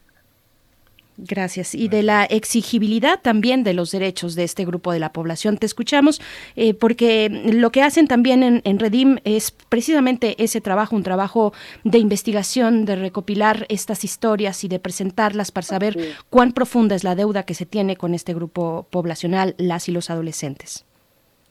Así es, estimada Berenice. Mira, la verdad es que este tema resulta, eh, otra vez se pone en, en las en los eh, aparadores, en las, en las muestras de los periódicos de primera plana, porque resulta que el día 13 de julio se acaba de presentar el último informe en relación a personas desaparecidas. El licenciado Alejandro Encinas eh, de la comisión de bueno de derechos de la comisión de, derechos humanos bueno del espacio de derechos humanos de la secretaría de, gobernación subsecretaría sí. junto con la de la secretaría exactamente esa con, junto con la comisión nacional de búsqueda y, y la el registro nacional de personas desaparecidas y no localizadas presentan su resumen del informe que realizan para identificar los casos que tenemos en nuestro país de personas desaparecidas y resulta realmente datos alarmantes, datos de terror que podamos identificar miles de personas. La cifra en este caso eh, asciende a 73.201 casos que corresponden algo así como eh, a 41% desde 1964 a 12 eh, a partir del 12 de julio nos presenta una cifra extremadamente alta relacionada con casi 104 mil, perdón, 177 mil personas desaparecidas. Y tenemos un total en el periodo, digamos, de, de, gobierno de Andrés Manuel López Obrador, una cifra que va de, déjame darte el dato exacto, en, proporción al, al mismo ciclo perdóname que se me fue ya el dato aquí en la computadora y no te preocupes yo también yo también estoy aquí revisando porque hay que decir que es un informe eh, publicado el pasado 10 de julio es muy reciente unos pocos días se titula muy reciente el informe Ah, es muy reciente, solo daré el dato. Estado mexicano se ha convertido en cómplice del crimen organizado. Cada día asesinan a nueve niñas, niños y adolescentes en total impunidad. Es lo que dice la Redim y está este, este informe, este boletín, este boletín del cual nos estás hablando. De hecho, tenemos eh, un, un, un, resumen y decimos que al menos 12.755 niñas, niños, adolescentes de 0 a 17 años se encuentran en condiciones de desaparición.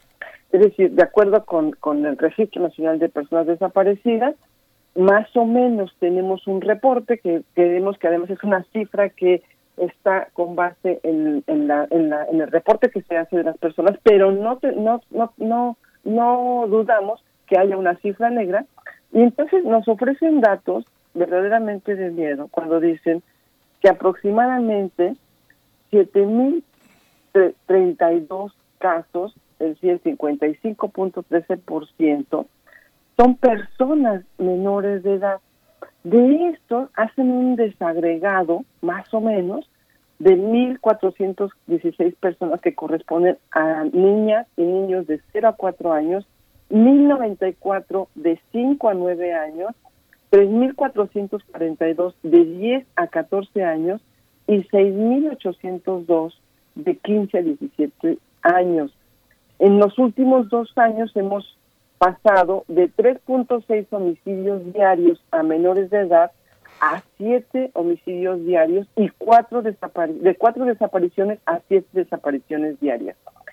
La gravedad del asunto nosotros consideramos desde la red que justamente se alimenta este crecimiento de la desaparición y de homicidios por la impunidad que existe en relación a los casos.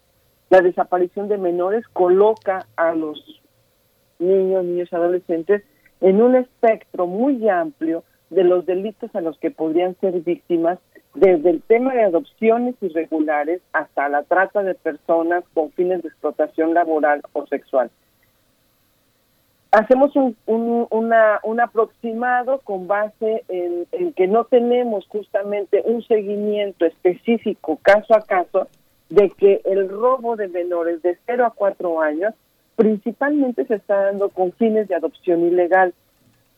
En el caso de la desaparición de adolescentes de 15 a 17 años, la mayoría se trata de mujeres. Y en este caso estimamos que la desaparición está siendo cometida contra las jovencitas y que podría estar relacionada con la trata con fines de, de- con fines de explotación sexual. Para el caso de los varones de 12 a 17 años que son robados o desaparecidos, hay la suposición de que están siendo víctimas de explotación laboral por los por el crimen organizado para la cosecha y recolección de droga. Desgraciadamente, si no contamos con la información que, le dé seguimiento a casos puntuales, entonces no tenemos la certeza del destino y el fin que está haciendo, que está viviendo esta niñez.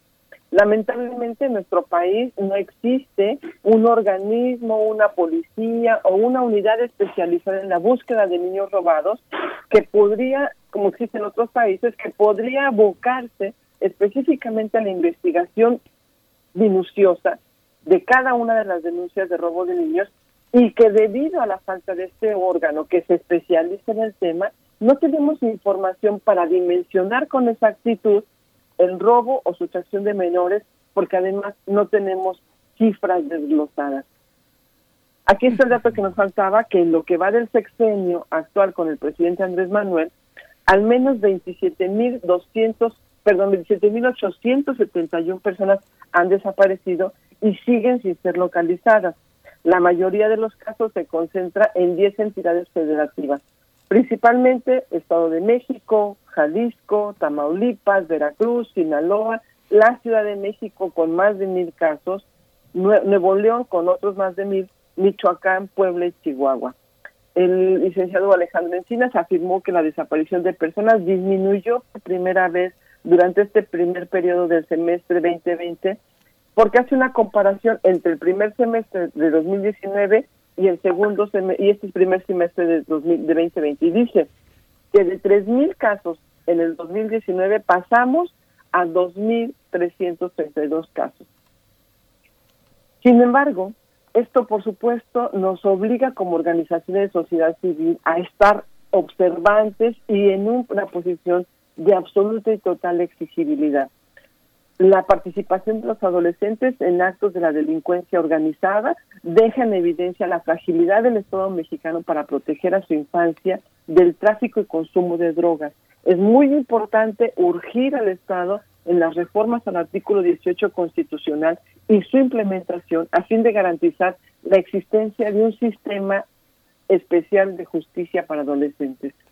Observamos las dificultades del Estado precisamente para garantizar esta protección y nos encontramos en un país que cada día ofrece menos oportunidades de desarrollo a sus niñas y niños y que además están expuestos y están siendo víctimas y testigos de una guerra declarada contra el crimen que no termina desde el año 2006.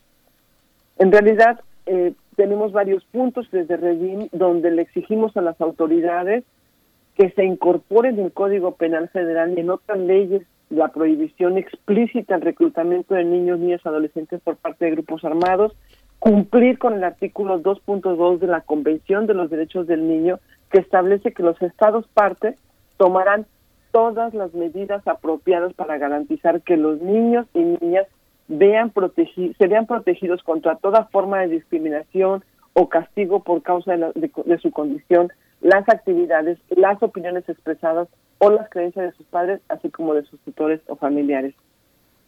Cumplir con el artículo 33 de la Convención que establece que los Estados partes deben adoptar todas las medidas apropiadas, incluidas legislativas, administrativas, sociales y educacionales, para proteger a los niños contra el uso ilícito de estupefacientes, sustancias psicotrópicas enumeradas en los tratados internacionales e impedir que se utilicen niños en la producción y tráfico ilícito de estas sustancias. Informar públicamente el número de situación jurídica de niños y niñas adolescentes y víctimas detenidos que se declaró en la guerra contra el crimen organizado.